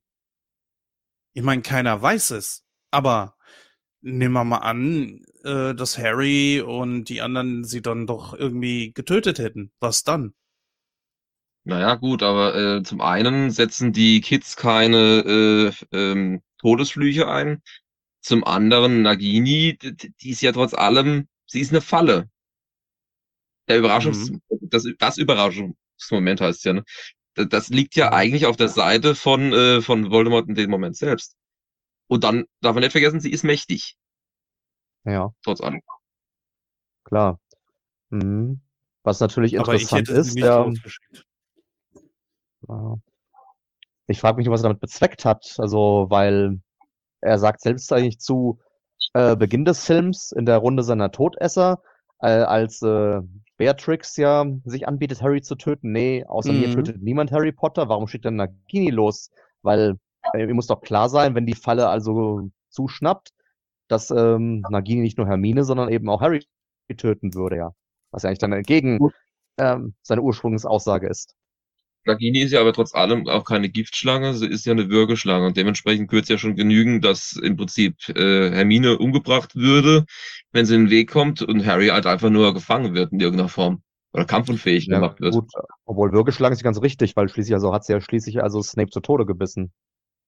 Das kann, äh, der, gut, hast du mal geguckt, was Bürgerschlange für Gebiss haben? Und Das ist diese Schlange, die hatte eine, eine äh, also einen Kopf von mindestens drei Fäusten. Von Ja, drei dann- erwachsenen Fäusten. Und dann äh, eine ganze Reihe von Zähnen. Das ist nicht wie bei einer Giftschlange, dass vorne da zwei Zähne rausklappen und fertig. Äh, nee, da geht's hier wirklich um ein komplettes Gebiss von vorne bis hinten. Und was sie für eine Beißkraft hat, darf man auch nicht vergessen. Das, ja, Hm. Ähm, mal einfach so eine Theorie. Ja, ihr habt recht. Eigentlich möchte Voldemort es selber machen. Da allerdings ein Teil seiner Seele, Seele in der Schlange ist, wäre es ja schon irgendwo so ein bisschen, als würde er dann sie tö äh, ihn töten. ja, Oder? Ne? ja, gar nicht mal schlecht gedacht. Ja, Ja. Möglich wäre es, dass das der Gedanke dahinter also- war. gefällt mir. Ja. Was mir auch Ähm, sehr gefällt. Ja, gerne. Sag noch mal was.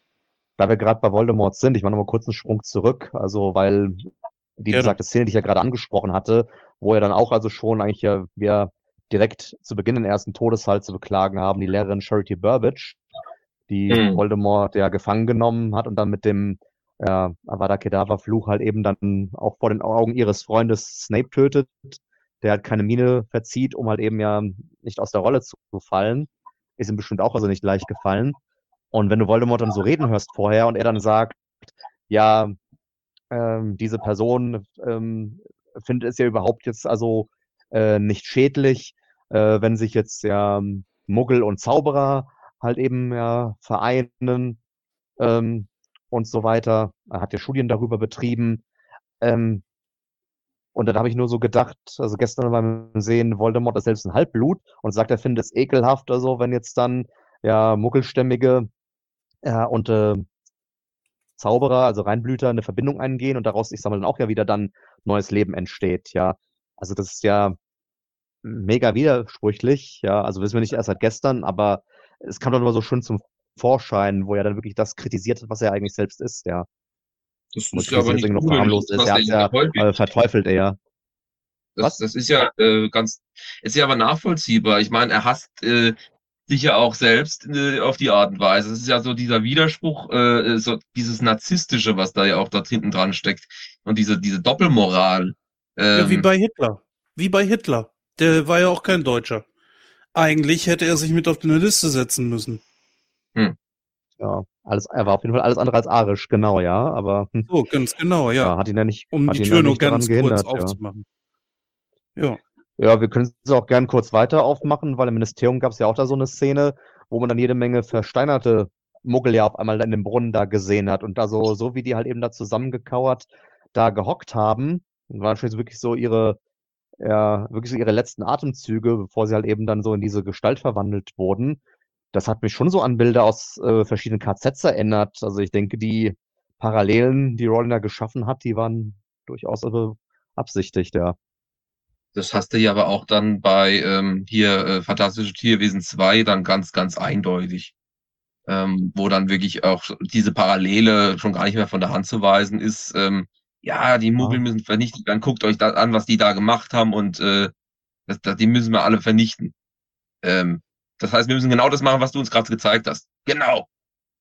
Bringen wir sie alle um. Mhm. Okay, sind wir dabei. Super Idee. Äh, Das ist ja absolut beabsichtigt. Das ist ja dann, äh, das ist ja schon fast Klischee, äh, das zu nutzen als das Sinnbild des Bösen.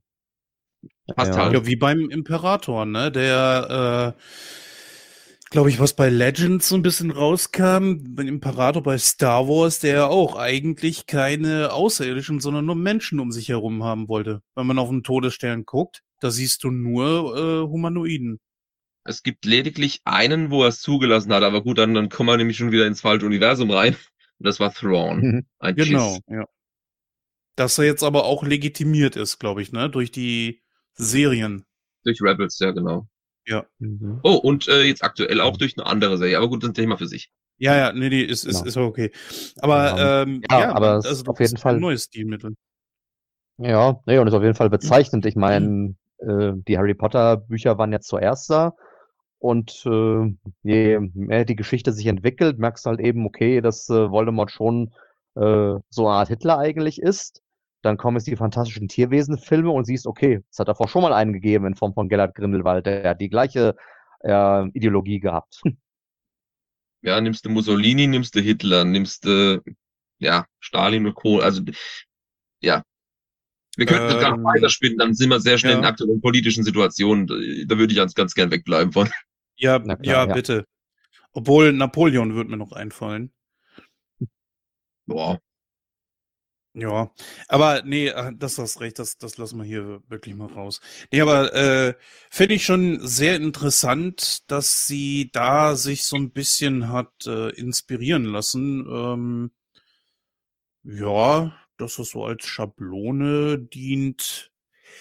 Ich meine, das ist ja nicht von der Hand zu weisen. Und klar, äh, vielleicht ist das aber auch so ein psychologisches Ding bei äh, Männern, die so extrem nach der Macht streben. Kann ja sein. Größenwahn. Ja, das sowieso. Das sowieso, ne? Hm. Mhm. Äh, wo waren wir denn jetzt überhaupt? Äh, als letztes äh, waren wir dann eigentlich bei Voldemort und hier bei den Muggeln. Genau, und davor sind wir bei Nagini gewesen, ja. Genau. Genau, das wollten wir entsprechend abschließen. Ähm, worauf ich nämlich kommen, äh, zu sprechen kommen wollte, war ähm, so diese Geschichte, die Rawling sich ausgedacht hat bezüglich der Heiligtümer der, der, des Todes. Das hat schon sowas wie so ein Grimm-Märchen, oder? Ich fand das ultra stark. Das war für mich persönlich das coolste visuelle, was sie in dem Film drin hatten, neben der Nagini-Sache natürlich. Ähm, einfach deswegen, weil dieser Stilbruch halt wirklich so gut gewesen ist. Es hat halt einfach gut reingepasst. Ähm, es war mhm. irgendwo, also so, so Schattenriss halt. Ähm, mhm. Das sah auch so ein bisschen aus, als könnten es Marionetten oder sowas in der Richtung sein. Ziemlich cool, netter Stil. Ähm, ja. Gleichzeitig düster und doch irgendwo ein Stück weit kindgerecht immer noch. Ähm, und ja, äh, die, dieser Symbolismus, der da hinten dran steckt, ist halt auch sehr, sehr geil. Ähm, und auch wie dieses Symbol, dieses Dreieck mit dem Kreis und dem Strich in der Mitte, äh, mhm. als, als roter Faden dann auch so durchzieht. Und dass diese Heiligtümer des Todes dann quasi auch wirklich äh, zu einem sehr gut ausgearbeiteten Kern dieser Geschichte einfach geworden sind. Das hat mir sehr ja. gut gefallen. Also ich fand auch den Tod super dargestellt. Das war auch mal was ja. anderes, ja. Also hat mich ein bisschen an Star Wars erinnert. Und zwar hier an den ähm, General Grievous? Ja, ganz genau, ja. Mhm, mh. Doch, ja. So ein bisschen, ja. Mhm. Ja. Aber gut, da wird, wird sich Rawling ja nicht äh, von der Hand inspirieren lassen. Kann ich mir nicht vorstellen. Mhm. Ja. Das ist nicht. Also, Na gut, äh, Todesengel ja. ist jetzt auch in dem Sinne nichts Neues. Ähm, das ist, es passt halt einfach auch gut. Und dieses davongleiten und dieses schnell sich äh, wohin bewegen können, das macht ja irgendwie schon ganz gut Sinn. Mhm. Das hatte halt so was ja. Außer, äh, Außerweltliches dann schon wieder dadurch. Ja, also wir können auch mal ganz kurz äh, darauf eingehen. Also ich meine, auch im Buch wäre die Geschichte von den drei Brüdern noch ein bisschen ausführlicher beschrieben worden, aber äh, visuell war es auf jeden Fall trotzdem gut dargestellt. Und da hat man ja gesehen, diese drei Brüder haben ja auch unterschiedliche Charaktereigenschaften. Also ich sag mal, der unbescheidenste und der hochmütigste war ja quasi der erste Bruder, weil der wollte ja den Elderstab haben, hat damit erstmal halt eben einen langjährigen Zaubererrivalen getötet und dann eben äh, geprahlt halt eben, ja, keiner kann mir was anhaben und dann ja am Arsch ist er doch im Schlaf getötet worden und hat den Stab verloren, ja.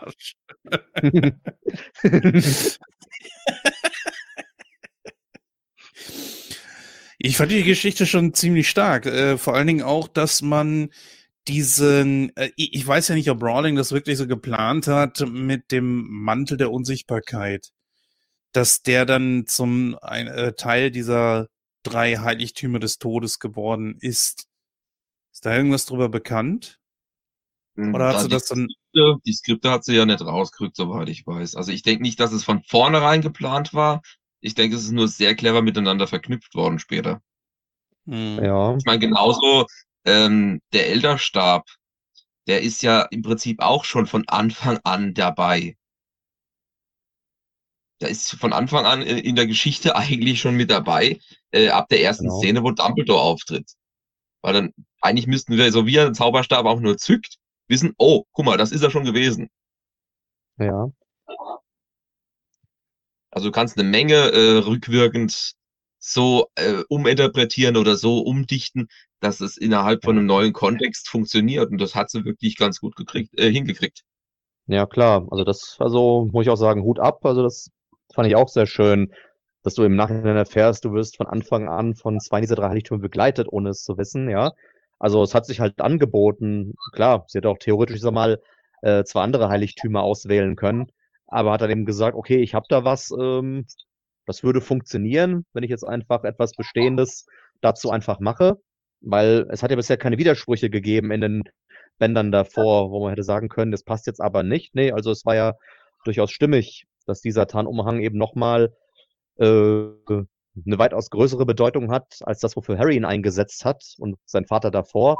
Weil man Mhm. sieht ja jetzt dadurch die Geschichte, okay, der dritte Bruder hat sich den Umhang geben lassen vom Tod persönlich, ähm, einfach nur um alt werden zu können. Weil er sagte, solange ich den Umhang trage, kann der Tod mich nicht finden. Ähm, und ich führe ein friedliches Leben. Und als er dann irgendwann, ich sag mal, des Lebens wohl doch überdrüssig war und sagte, okay, meine Zeit ist gekommen, hier, ich leg Umhang ab, tot, kannst mich holen, alles gut, ja. Warum nicht, ja? Viel trauriger fand ich dann die Geschichte von dem zweiten Bruder, weil der hat ja wirklich aus Liebe sich dieses Heiligtum mit dem Stein der Auferstehung äh, geben lassen. Er wollte einfach nur also seine frühere Geliebte ja, wieder von den Toten zurückholen und dann musste er feststellen, okay, sie hat ja gar keine physische Gestalt. Sie ist ja quasi nur als Geist jetzt eigentlich ähm, bei ihm und trotzdem so unnahbar, weswegen er sich ja dann selbst das Leben genommen hat, in der Hoffnung, im Jenseits dann doch wieder bei ihr sein zu können. Und äh, ähm, man zeigt ja auch halt eben, ähm, bei zwei der drei Brüder hat der Tod es darauf angelegt, dass er die beiden halt eben doch früher oder später zu sich holen kann. Ja. ja. Das, das war ja der Ersten durch Grund, den, den eigenen Hochmut und sorry, äh, das war ja der Grund, weswegen er auch diese drei Geschenke überhaupt dann denen gegeben hat. Eben, weil er wusste, auf die Art und Weise kriegt er sie schnell. Bis auf den einen. Ja, ja. halt. bis auf den einen, Weil genau, aber ja, die sind ja von der Schippe gesprungen, weil sie ja durch den Zauber äh, geschafft haben, über einen Fluss drüber zu kommen, wo eigentlich alle Leute immer nur ertrinken. So ist es ja, ganz genau. Ja, So ein bisschen Und, ähm, Final Destination. ja, Und jetzt Ja, absolut, ja. Ja. Mhm. Aber der Stein Ja. der Weisen hat nichts damit zu tun, oder? Das ist was anderes. Ja, das ist was anderes. Genau, ja. Mhm. Ja. Naja, aber das ist echt interessant. Also ich meine, er hat beim ersten Bruder, also ich meine, gut, er wusste ja nicht, was die drei sich wünschen würden. Er hat gesagt, okay, ich erfülle euch einen Wunsch, ja. Und äh, aber er hat dann irgendwie gut geschaltet und wusste halt eben, okay, ähm, dem ersten äh, Bruder wird durch dessen Wunsch seine Hochmut ja zum Verhängnis werden. Und beim zweiten war es quasi die Wehmut, ja. Oh, das, das ist schön. Hochmut, Wehmut und Demut. Ja, oh ja. Das ist gut. hm. Ja, der eine strebt danach größer zu sein als der Tod. Der andere meint, er. Nee, kann man nicht so sehen. Naja, der, der, Ähm, der. Hochmütige, der wollte was kompensieren offensichtlich mit dem Stab. Ja. Hm. Mhm. Der Ja. Holunderschub. Ja, aber ja. ja, nee, aber das ist interessant, also, weil ich fand ja auch den zweiten Bruder gar nicht so unbescheiden, obwohl immer gesagt wurde in dem Märchen, der dritte war der bescheidenste. Ähm, ich meine, er wollte ja lediglich, ich sag mal, ja, einen geliebten Menschen also wieder zurückholen. Ja, also schon, also klar, nicht ganz uneigennützig, aber trotzdem, ich sag mal, finde ich ja so, ist es ja schon ehrenwert, wenn er sagt, ja, ich will jemanden zum Leben erwecken, aber wahrscheinlich hat es der Tod als Affront empfunden nach dem Motto, ähm, hier, ich habe, wenn ich zu mir geholt habe, den will ich nicht mehr hergeben und du willst mich jetzt dazu zwingen, dass ich ihn wieder hergebe, ja. Das hat er wahrscheinlich dann Genau. schon, ja, persönlich genommen, ja.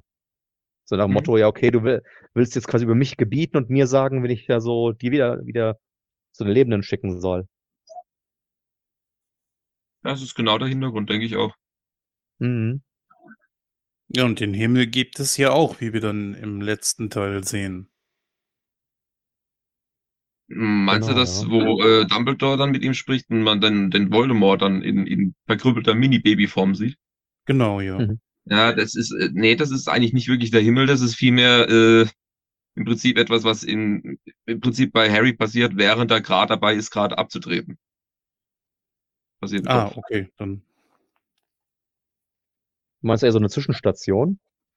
Im Prinzip im wahrsten Sinne des Wortes eine Zwischenstation, weil es ist ja ein Bahnhof, an dem man ihn trifft. Genau, ja. ja. Bisschen, bisschen wie bei Matrix Revelations. Nee, Reloaded war's. Reloaded. Hm, das war nicht Revelation, das war Revolution. Nee, Re Reloaded meine ich, der, der zweite. Ja, aber äh, der, der letzte, der heißt nicht Revelation, sondern Revolution. Stimmt, Revelation war wieder was anderes. Es war so eine andere Serie, keine Ahnung. ja, irgendwie so. Ja, sowas. Habe hab, hab ich mal von gehört. Äh, ja, also eigentlich sind wir schon fast mit am Ende. Ich meine, wir greifen noch immer wieder was dazwischen auf und ich bin mit dem Enden ehrlich gesagt nicht ganz so zufrieden. Ja, der arme Dobby. So, hm? Der arme Dobby. Ja. Nicht nur das unbedingt. Äh, ich bin auch so mit dem Auftritt von Grindelwald nicht so wirklich zufrieden. Hm? Da hätte mehr kommen müssen das ist der große Gegner von äh, Dumbledore gewesen und der hängt da einfach in, in, in Azkaban fest. Äh, pff, weiß ich nicht. Wollen die mit dem vielleicht später noch irgendwas machen? Ich meine, der ist danach umgebracht worden. Ich weiß es nicht mehr genau, aber äh, er ist im Buch war, war er auch in Azkaban auf jeden Fall und ich meine, er wäre anschließend umgebracht worden im, im Buch. Oder beim Film nicht gezeigt, was ich auch dann komisch fand, weil äh, man Gut, sieht, wie äh, man sieht, wie Voldemort Gregorowitsch tötet, nachdem er erfahren hat, dass es Grindelwald war, der den Elderstab von ihm gestohlen hat. Ja, aber wie er ähm, Grindelwald tötet, das sieht man nicht, ja, sondern ja, nee, er haut einfach Grindelwald, ab. Er haut einfach ab, ja, genau. Er sagt ihm halt eben, ja, den Stab hat Dumbledore äh, und interessanterweise, obwohl Grindelwald in Azkaban ist, hat er offenbar ja mitbekommen, dass Dumbledore gestorben ist, weil er hat ja gesagt, also liegt in seinem Grab. Ja. Hm. Ja, ich kann mich täuschen, ich weiß es nicht mehr. Müsste ich auch nachlesen, ja. Also wie gesagt, es würde mich halt eben wundern, wenn er ihn getötet hat, ja, dass es nicht gezeigt wird, weil auf die paar Sekunden wäre es jetzt auch nicht angekommen, ja. Nee, bei der Länge nicht. Das ist auch so eine mhm. Sache. Die Länge ist meiner Meinung nach nicht so wirklich gut gewählt der, oder beziehungsweise verteilt worden. Diese ganze Wir suchen die Horcruxe-Geschichte ist mir zu lang, sage ich ganz ehrlich. Also da, wo Harry und, und Hermine unterwegs sind, das ist mir zu lang. Auch vor dem Hintergrund, dass es eigentlich Sinn macht, dass es lang dauert. Ich meine, ich meine, du musst ja erstmal wissen, wo fange ich an zu suchen. Ja, natürlich, aber ich fand ja allein schon die äh, Tatsache, ich habe es vorhin erwähnt, dass man äh, gar nicht gemerkt hat, dass es Wochen sind, die da vergangen sind.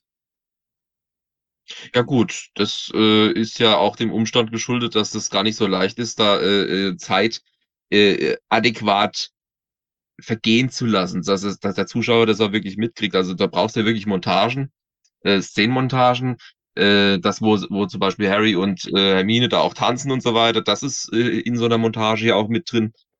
Ähm, das, das, da kriegst du sowas noch halbwegs hin. Ähm, oder eine Reise übers Land und du machst immer mal wieder einen Schnitt zwischendurch. Aber das hast du ja hier so weniger.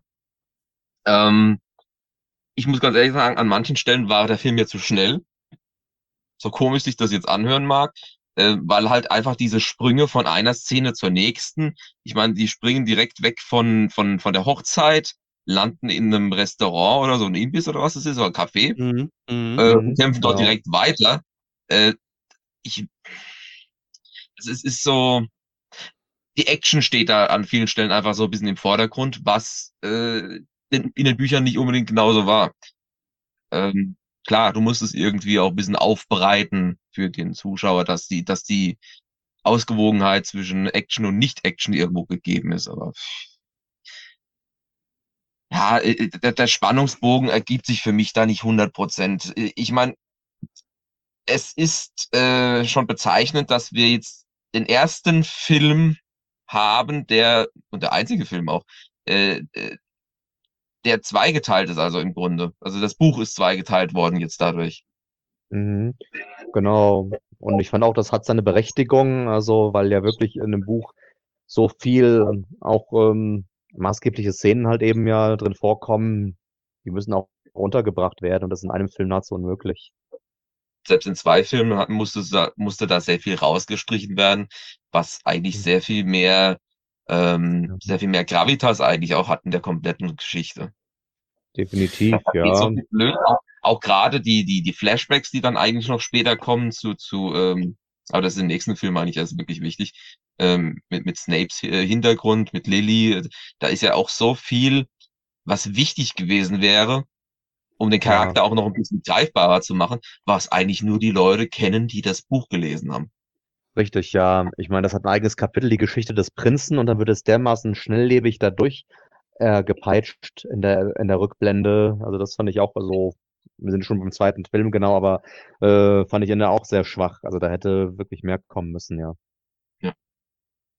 Ähm, aber ähm, eine Szene, die ich auf jeden Fall ja, also im, jetzt im ersten Film vermisst habe, beziehungsweise die halt eben ja verändert wurde mit äh, Peter Pettigrew alias Wurmschwanz, weil der findet ja auch im Buch halt eben auch ein unrühmliches Ende. Andererseits, ähm, ja, obwohl unrühmlich ist jetzt ähm, ähm, naja, soll ich sagen, äh, relativ, weil natürlich er stirbt ja des, äh, letztendlich, äh, weil er für einen, Mo einen Moment der Schwäche in Anführungsstrichen, also er Mitgefühl zeigt ähm, mit Harry und Ron. Ja, sie also versuchen ihn zu überreden, also ja, sie freizulassen. Ähm, er zögert kurz und ähm, ja, vielleicht, ähm, keine Ahnung, hat er inzwischen auch erkannt, dass es ein Fehler war dem dunklen Lord zu dienen und äh, die, ja, die silberne Hand, die Voldemort ihm geschaffen hat, wendet sich auf einmal gegen ihn und fängt an, ihn zu erwürgen. Er hat keine Chance, dem Tod zu entkommen, ja. Und mhm. dass man das im Film komplett eben draußen vorlässt, sondern sieht halt eben nur, ja gut, er wird äh, hinterrücks ähm, von Dobby dann mit dem Zauberstab halt eben ja außer Gefecht gesetzt, stürzt die Treppe runter und dann sieht man ihn nicht mehr. Und äh, schon, ich sag mal, ein äh, nicht unwesentlicher Charakter. Er war derjenige schließlich, der Harrys Eltern an Voldemort verraten hat damals, wie er dann seit ähm, dem Gefangen von Azkaban wissen und seitdem, seit der Rückkehr von Voldemort ihm treu ergeben, sogar so ergeben, dass ihm sogar seine linke Hand geopfert hat. Und letztendlich diese neue Hand, die er bekam, kostet ihm letztendlich das Leben. Und das blendet man einfach aus im Film. Kann ich echt beim besten Willen nicht nachvollziehen. Mhm. Weil die Symbolik ist auch so stark gewesen eigentlich dadurch. Im Buch. Ja. Das fand ich auch schade. Mhm. Zumal es findet ja auch keinerlei Erwähnung mehr ansonsten. Wo, wo ist der jetzt hin? Fällt ja. er immer noch die Treppe runter? Wir wissen es nicht. Genau, ja. Aber so wichtig finde ich diesen Charakter eigentlich gar nicht, oder sehe ich das falsch? Das siehst du falsch. So, nächstes Thema. naja, wieso kann man ja einfach dann auch mal so stehen lassen, ne? Ich, ich lasse mir da ja auch gerne mal was sagen. Recht gesagt, äh, äh er ist insofern auf jeden Fall wichtig schon, weil er eben der Verräter ist. Er ist die ganze Zeit als äh, ja als feiges Haustier äh, untergetaucht bei bei den Weasleys Generationen mhm. durch fast schon. Ähm, also das ist äh, schon bezeichnend, dass er im Prinzip die ganze Zeit aus dem Hintergrund äh, zugeguckt hat äh, und darauf gewartet hat, dass er zurückkommt zu Voldemort und dann hilft er auch dabei und er ist auch derjenige, der dann äh, Batman umbringt. Also es, es ist schon ziemlich heftig. Oh, äh, sorry, ich meine Bat äh, Pattinson. Batman. Genau. ja, genau. Nenn ihn einfach Edward. Ah, na gut. Genau, nee, also wir reden ja von Cedric Diggory, genau, ja. Ja, also auch ja schlimme Szene, ja. Ähm, da Voldemort zu dem Zeitpunkt ja noch also in Miniaturform dann auf der ähm, äh, so auf der Hand platzierte so von Pettigrew ähm, und dann gibt ihm dann noch Befehle, töte den Überflüssigen und der Pettigrew macht das auch. Auch ganz schlimm, ja. Hm. Ja. Was mich mal so interessieren würde, ist, äh, was glaubt ihr, warum hat äh, Dumbledore das nicht vorausgesehen oder geahnt, dass äh, sich Sagen wir wieder dieses komische. Also werden wir heute nicht mehr drauf kommen, was das für ein, für ein komisches äh, Dings ist. Naja, ähm, obwohl, warum hat äh, Dumbledore wohl nicht vorausgesehen, dass Voldemort vielleicht hinter den Heiligtümern hinterher ist? Ich meine, ausgerechnet, äh, dass er das, dass er den Stab mit ins Grab nimmt, ist so ein bisschen seltsam. Aber eine so mächtige Waffe gegen Voldemort hätte er doch Harry übergeben können, dass der mit diesem Zauberstab dann gegen Voldemort vorgeht. Übergeben ja, kannst würde, du das dummerweise nicht. Ja, ich würde sagen, er hat es vorausgesehen. Also, ja. also eben, er wusste, genau, also es ist der mächtigste Zauberstab, also erstmal den es gibt und er darf nicht in die falschen Hände geraten. Ähm, gibt es zwei Theorien. Entweder vielleicht hatte Harry doch nicht zugetraut, den Zauberstab gescheit einzusetzen, oder aber, das könnte auch er dafür sprechen, äh, wie du ja sagtest, Muti, du kannst den Zauberstab nicht übergeben. Du musst also im Kampf besiegt werden, damit der Zauberstab den Besitzer wechselt. Was ja dann zwischen Harry und damit wohl nie geschehen wäre.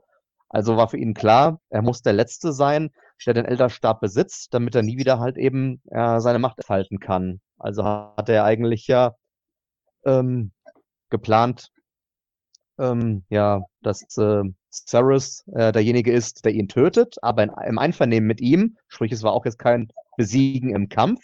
Somit also hat er den Elderstab nie verloren, nimmt ihn mit ins Grab und er kann keinen Schaden mehr anrichten. Das war der Plan, der ja leider daneben gegangen ist, wie wir später erfahren. Genau, und im Grunde ist ja dieser, dieser Umstand, dass Voldemort äh, äh, im Grunde Draco vorschickt, beziehungsweise Bellatrix war es ja eigentlich dann auch, äh, Draco vorschickt, der dann als äh, ja, äh, äh, Agent quasi äh, Dumbledore umbringen soll, äh, ist ja eigentlich genau der Umstand, der am Schluss äh, sein Ende besiegelt. Mhm. Genau.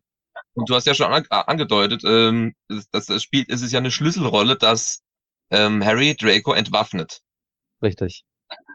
Weil das ist am Schluss wirklich das, was der Grund, weswegen er im Buch auch stirbt. Äh, Im Film haben sie es ein bisschen abgewandelt, aber wie gesagt, da greifen wir vor. Genau, ja. Mhm. Genau. Aber da gerade bei Draco sind, ich wollte mich auch noch auf die Charakterentwicklung jetzt äh, der Malfoys zurückkommen. Also die waren ja nicht mehr wiederzuerkennen. Du hast richtig gemerkt, die sind nur noch von Angst also geprägt oder geplagt vor dem dunklen Lord. Und wahrscheinlich hatte Lucius inzwischen mehrfach bereut, dass er überhaupt also ja mit so beigetragen hat, dass Voldemort von den Toten zurückkehrt. Ich meine, die ganze Zeit war eigentlich sein Streben danach gerichtet. Er war der treue Diener des dunklen Lords, äh, ein bekennender Todesser, hat er seinen Sohn entsprechend erzogen ähm, und äh, hat alles daran gesetzt, dass Voldemort zurückkehrt. Ja, der Wunsch wurde ihm erfüllt und plötzlich hat er gemerkt, okay, ich kann nicht mehr das gleiche Leben führen wie früher. Wir haben ein Problem. Ja, natürlich, weil er dann ein Sklave des Bösen ist. Was soll er denn sonst? Ja. ja. Aber das ist ja fast mit allen so passiert.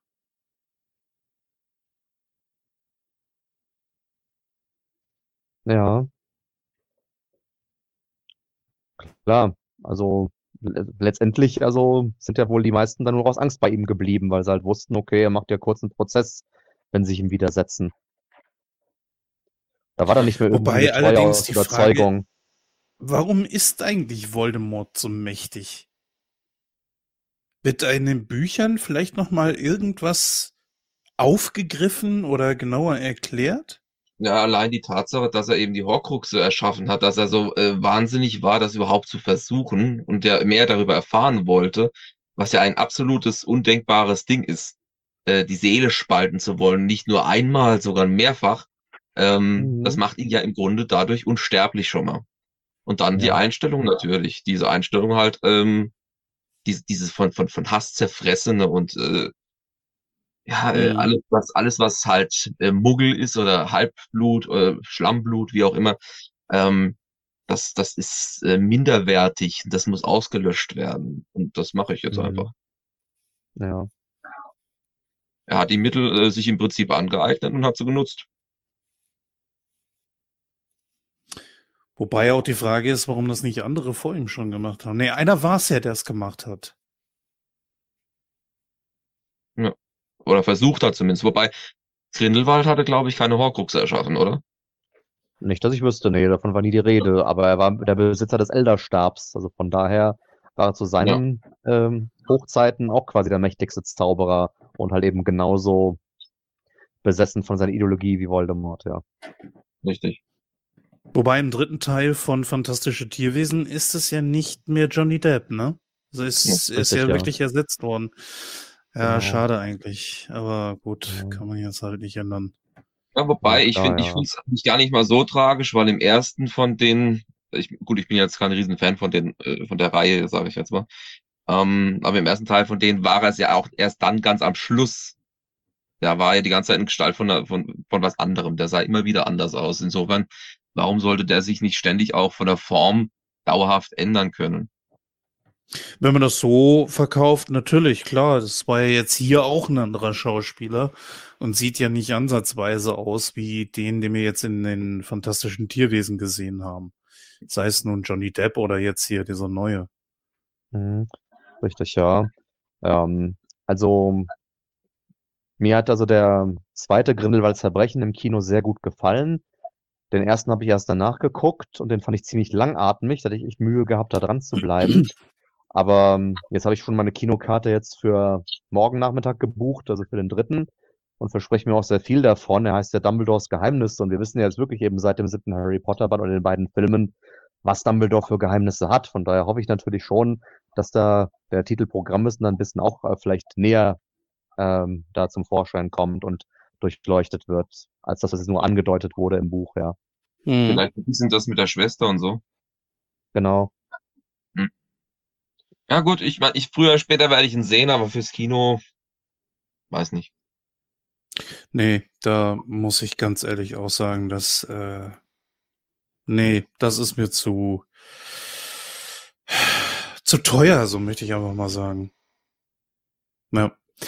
Ähm, kommen wir mal zur letzten, zur Schlüsselszene, die jetzt quasi für die letzte, den letzten Film dann äh, sehr wichtig ist, nämlich, dass Dumbledore, äh, Dumbledores Grab geschändet wird. Und ja, der Stab geht äh, zum Bösen über. Mhm.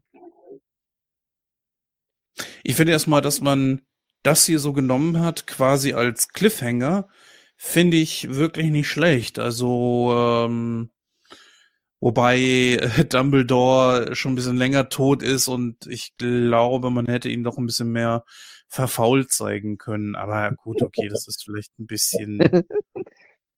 Vielleicht war er einbalsamiert. Das Geilste an der Sache ist ja, er hält auch noch so die, den Stab so mitten in der Hand, so, na, jetzt bist du endlich da, jetzt kannst du den nehmen. Ich reiche dir. Mhm. das, ja. Mhm. Ja, vielleicht hat es auch ein bisschen was Suffisantes, so, jetzt nimmst dir halt. ja. Mal gucken, was du mit anfangen kannst. Genau. Ja, nichts. Das ist ja nichts, ja. letzten Endes, das, das, der Stab ist ja letzten Endes sein Untergang. Ja. Richtig, ja. Ah, ich kann es kaum erwarten, bis wir den letzten Teil besprechen. Ich glaube, da brauchen wir auch nicht zu lange Ja. mit warten. Mhm. Ähm, sehr interessant fand ich übrigens auch, dass wir hier Miranda Richardson mit dabei gehabt haben. Ich habe sie nicht erkannt. Hilf mir auf die Sprünge. Sie war Rita Kimcorn. Ah. Ach, die, das, Oh. das finde ich so schade, die hätte in anderen Teilen schon eine größere Rolle spielen. Ich, ich, ich glaube, im äh, Feuerkelch hätte sie schon eine richtig große Rolle spielen müssen, eigentlich, ne? Ähm, die hat nämlich so diese Eigenheit in den Büchern, dass sie im Grunde alles mitbekommt, ähm, weil sie sich in eine, ich meine, es wäre sogar eine Wanze, in eine Wanze ver äh, verwandeln kann, äh, also Animagi. und von dadurch alles abhören kann. ich finde die Idee so richtig geil. Ja. Hm. Aber gut, dass du sie gerade. Was? Auf jeden Fall halt in ein Insekt. Äh, Ob es wirklich eine Wanze war, weiß ich Ja. gerade nicht mehr genau. Aber ich meine. Ja. Ähm, aber gut, dass wir sie gerade ansprechen, ja, weil da gab es ja auch genau dann so eine Szene in Godric's Hollow, ähm, wo sie ja äh, Bat äh, Bathilda also offenbar ein Exemplar ihres Buches mit einer Widmung hinterlassen hat und ähm, wo, wo sie dann sinngemäß also schrieb, ähm, danke, dass du mir alles erzählt hast, auch wenn du dich an nichts erinnern kannst. Leider weiß ich gerade nicht mehr, ob da jetzt im Buch näher drauf eingegangen ist, also wie das dazu gekommen ist, dass sie aus Bathilda all diese Informationen herausbekommen hat. Weißt, kannst du dich noch erinnern, Muti, was da in diesem Buch beschrieben war? War Boah. es durch irgendeinen Zauber, dass sie die Erinnerung aus sie ja, herausgeholt hat? Vielleicht quasi, ähm, ja, wie man es halt eben so macht, Zauberstab an den Kopf halten, dann eine Erinnerung rausholen und dann ins Menkarium eintauchen oder was? Aber Das wäre natürlich eine Möglichkeit, aber ich weiß es tatsächlich nicht mehr. Ich hatte die jetzt auch gar nicht mehr auf dem Schirm, auf dem Schirm bis sie jetzt gerade eben, bis der Name wieder gefallen ist. Mhm. Die, das ging so ein bisschen unter mit ihr, leider. Aber die ist cool. Der Charakter ist sehr reizvoll. Ja, auf jeden Fall. Äh, fand ich ehrlich gesagt auch nicht schlecht. Aber man ähm, sieht sie auch nicht wirklich, äh, also ich, ich habe sie nicht erkannt. Ne? Ich habe das deswegen ja auch, weil wir beide Jurassic Park so äh, gut finden. Und ich hatte sie eigentlich auch schon lange in Filmen nicht mehr gesehen. Naja, ähm, ja, aber was den Charakter angeht, ja. Ja, also wie gesagt, ähm, auf mich wirkt sie halt nicht besonders sympathisch. Also, ich meine, sie war schon immer, ich sag mal, sehr aufdringlicher Charakter, weil sie ja eben auch wirklich immer alles wissen wollte. Nur dann halt, ich sag mal, dann ja über den toten Dumbledore halt eben dann dieses reißerische Buch schreiben, denke ich, hat sie ja dann schon bei sehr vielen auch unbeliebt gemacht, ja. Endgültig. Ja, ich meine, gut, also sie ist halt äh, so, so ein Sinnbild halt für den, äh, äh, für einen Paparazzi quasi, für, für, für einen Reporter, der halt über Leichen geht, um an die Story ranzukommen. Mhm. Insofern finde ich die absolut äh, äh, als Charakterbild äh, gelungen für sowas. Gerade in der, in der Zaubererwelt, wo es halt um äh, äh, Ministerien, Politik und sowas geht. Ich meine, da ist Öffentlichkeitsarbeit auch was Wichtiges. Insofern, äh, sowas mit Mhm. reinzunehmen, finde ich da durchaus ähm, fördert das Worldbuilding einfach auch, ne? Ja. Ja, Finde ich gut. Ja, ja. So, ähm, machen wir folgendes. Äh, wir kommen jetzt einfach mal zum Fazit. Äh, da könnt ihr gerne natürlich noch was ansprechen. Wenn daraus sich dann noch eine Diskussion ergibt, dann äh, ist das natürlich auch gut. Kann ja auch irgendwas sein, dass wir jetzt hier so noch äh, vergessen haben, was euch jetzt gleich bei der Bewertung noch einfällt.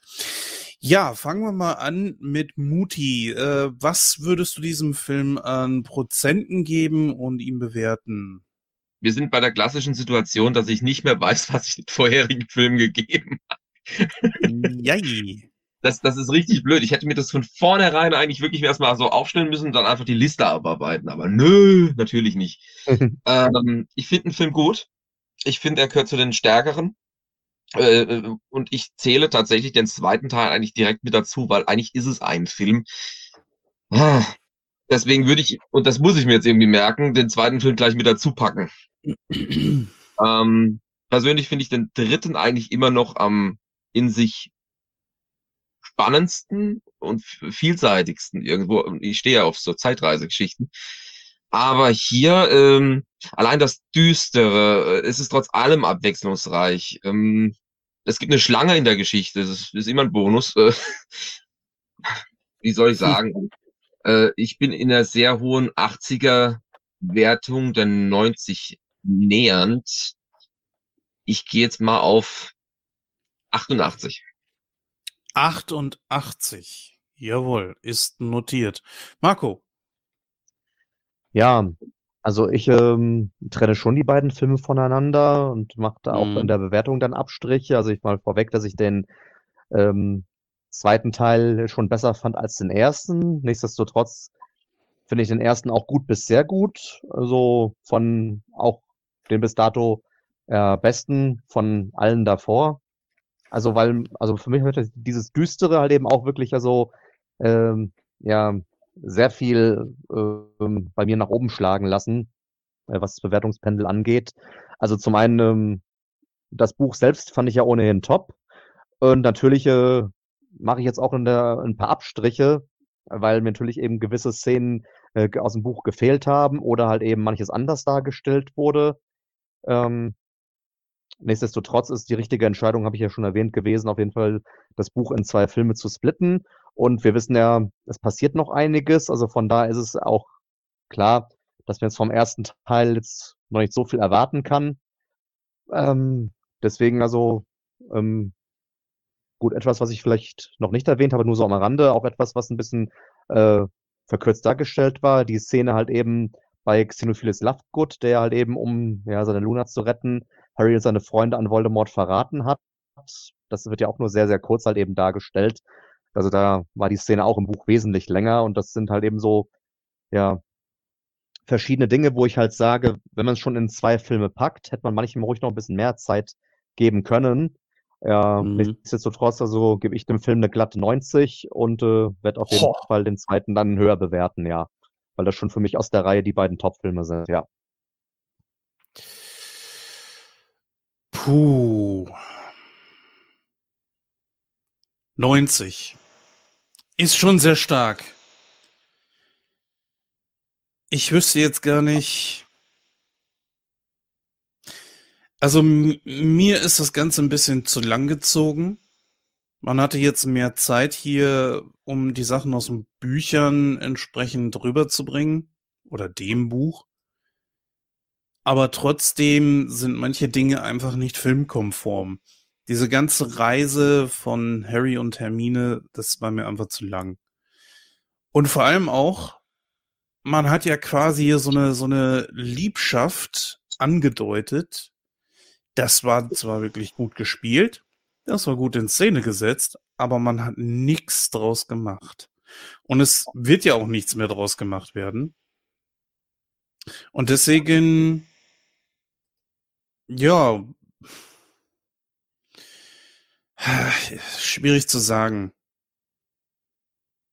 Ich gehe mal auf eine 75. Na, sagen wir eher 80. 80 ist, glaube ich, schon, schon okay. Aber es ist, es ist wirklich schwierig zu sagen, denn ähm, wir reden hier von dem fulminanten Abschluss. Ja, so, damit sind wir bei 258. Warte mal ganz kurz. Warte mal ganz, ganz kurz. Ähm, ihr besteht also drauf, dass beide Filme jeweils einzelne Wertungen kriegen sollen. Ich bin jetzt so festgefahren mit meiner 88 eigentlich. Den zweiten fand ich auch besser. Wenn ich jetzt so das Ganze ein bisschen mitteln würde, dann würde ich mit dem, mit dem Film nämlich auch ein bisschen runtergehen, dann gehe ich auf 85, wenn ich das darf. Natürlich, dann muss ich das jetzt ah, hier nur einfach neu machen.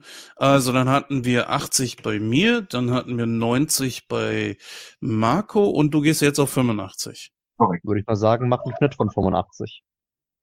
Mhm. Ja, natürlich, klar. Mhm. Aber ähm, ich hab gewonnen. ja, das ist, glaube ich, ein ganz guter Schnitt. Ja, 85 Prozent für diesen Film. Damit sind wir auch schon wieder durch. In rund einem Monat gibt's dann schon den nächsten Film, den wir besprechen. Mal schauen, was das dann sein wird. Und ich möchte mich an dieser Stelle bei euch beiden hier und an unsere Zuhörer bedanken. Wir hören uns gerne hier, wieder hier oder an anderer Stelle. Gibt's uns ja auch noch auf dem Sabbelsaurus, beziehungsweise auch mal bei Moon Talk und so weiter und so fort. Ja, ich sage mal Tschüss, bis dann und äh, ja, äh, Tschüss. tschüss, Jens. Äh, Marco, willst du, soll ich? Ähm, na, mach du ruhig, ja. Okay. Ich habe noch was vergessen tatsächlich. Und das, das ist eigentlich so, so ein schöner Moment gewesen, vor allem äh, retrospektiv, wenn man weiß, warum es passiert ist. Ähm, die hatten ja das Schwert von Gryffindor aus einem einfachen Grund gefunden. Da war auf einmal ein, äh, ein, ein, ein, äh, jetzt brauche ich wieder Hilfe. ein, ein, äh, ein Reh? Nee. Was für ein Tier war es? Eine Hirschkuh. Hirschkuh. Meine oh, Güte. ja. Genau, Schon und äh, wir wissen ja dann seit dem zweiten Teil, von wem die Hirschkuh der Patronus ist. Genau. Richtig, nämlich von Lilly. Ja. Und das heißt, Lilly ist wieder da. Nee, warte. Äh, das hm. heißt, und es wird schon angedeutet dadurch, dass Snape tatsächlich in Wirklichkeit auf deren Seite ist und denen tatsächlich dadurch den Weg zum, zu der Lösung für ihre Probleme äh, äh dabei geholfen mhm. hat, den zu finden. Äh, das fand ich noch sehr bemerkenswert. Das haben wir komplett vergessen. Das fand ich auch schön. Sehr schöner Moment. Ja, du hast recht, aber da habe ich auch gar nicht gestern geschaltet, ja, dass das ja auch eigentlich eine Schlüsselszene ist, weil gut, Beatrix hat ja gesagt, äh, das äh, Schwert war doch in Gringotts ihres Wissens nach. Okay, offenbar war es eine Fälschung, das heißt, Dumbledore hat es ja rechtzeitig vor seinem Tod verschwinden lassen, aber es, und hat Snape aber gesagt, äh, wo es zu finden ist und hat er dafür gesorgt, dass die Kinder es finden, ja. Super Sache, ja. Das war echt schön. Ja, ähm, ansonsten wäre es das eigentlich auch von mir. Ich habe jetzt heute tatsächlich mal kein Zitat, ähm, deswegen, das hebe ich mir dann fürs nächste Mal einfach auf. Ähm, danke fürs Zuhören und äh, bis zum nächsten Mal. Ciao. Ja, tatsächlich habe ich mir auch diesmal kein Zitat rausgesucht, so also, was jetzt irgendwie für diesen äh, Film so passend gewesen wäre. Auf jeden Fall hat es wieder Spaß gemacht, darüber zu reden. Hat auch gestern meinen Spaß, ihn nochmal zu gucken. Ist lang her gewesen. Und ja, ich hoffe, dass wir auf jeden Fall zeitnah uns dann zur Besprechung des zweiten Teils auf jeden Fall dann sehen. Der auf jeden Fall also ja nochmal eine Spur actionreicher auf jeden Fall wird. Ja, aber auch oder ansonsten auch von der Düsternis, also dem ersten nichts nachsteht. Freue ich mich drauf, dürft ihr gespannt sein. Und an dieser Stelle erstmal alles Gute. Tschüss, bis dann.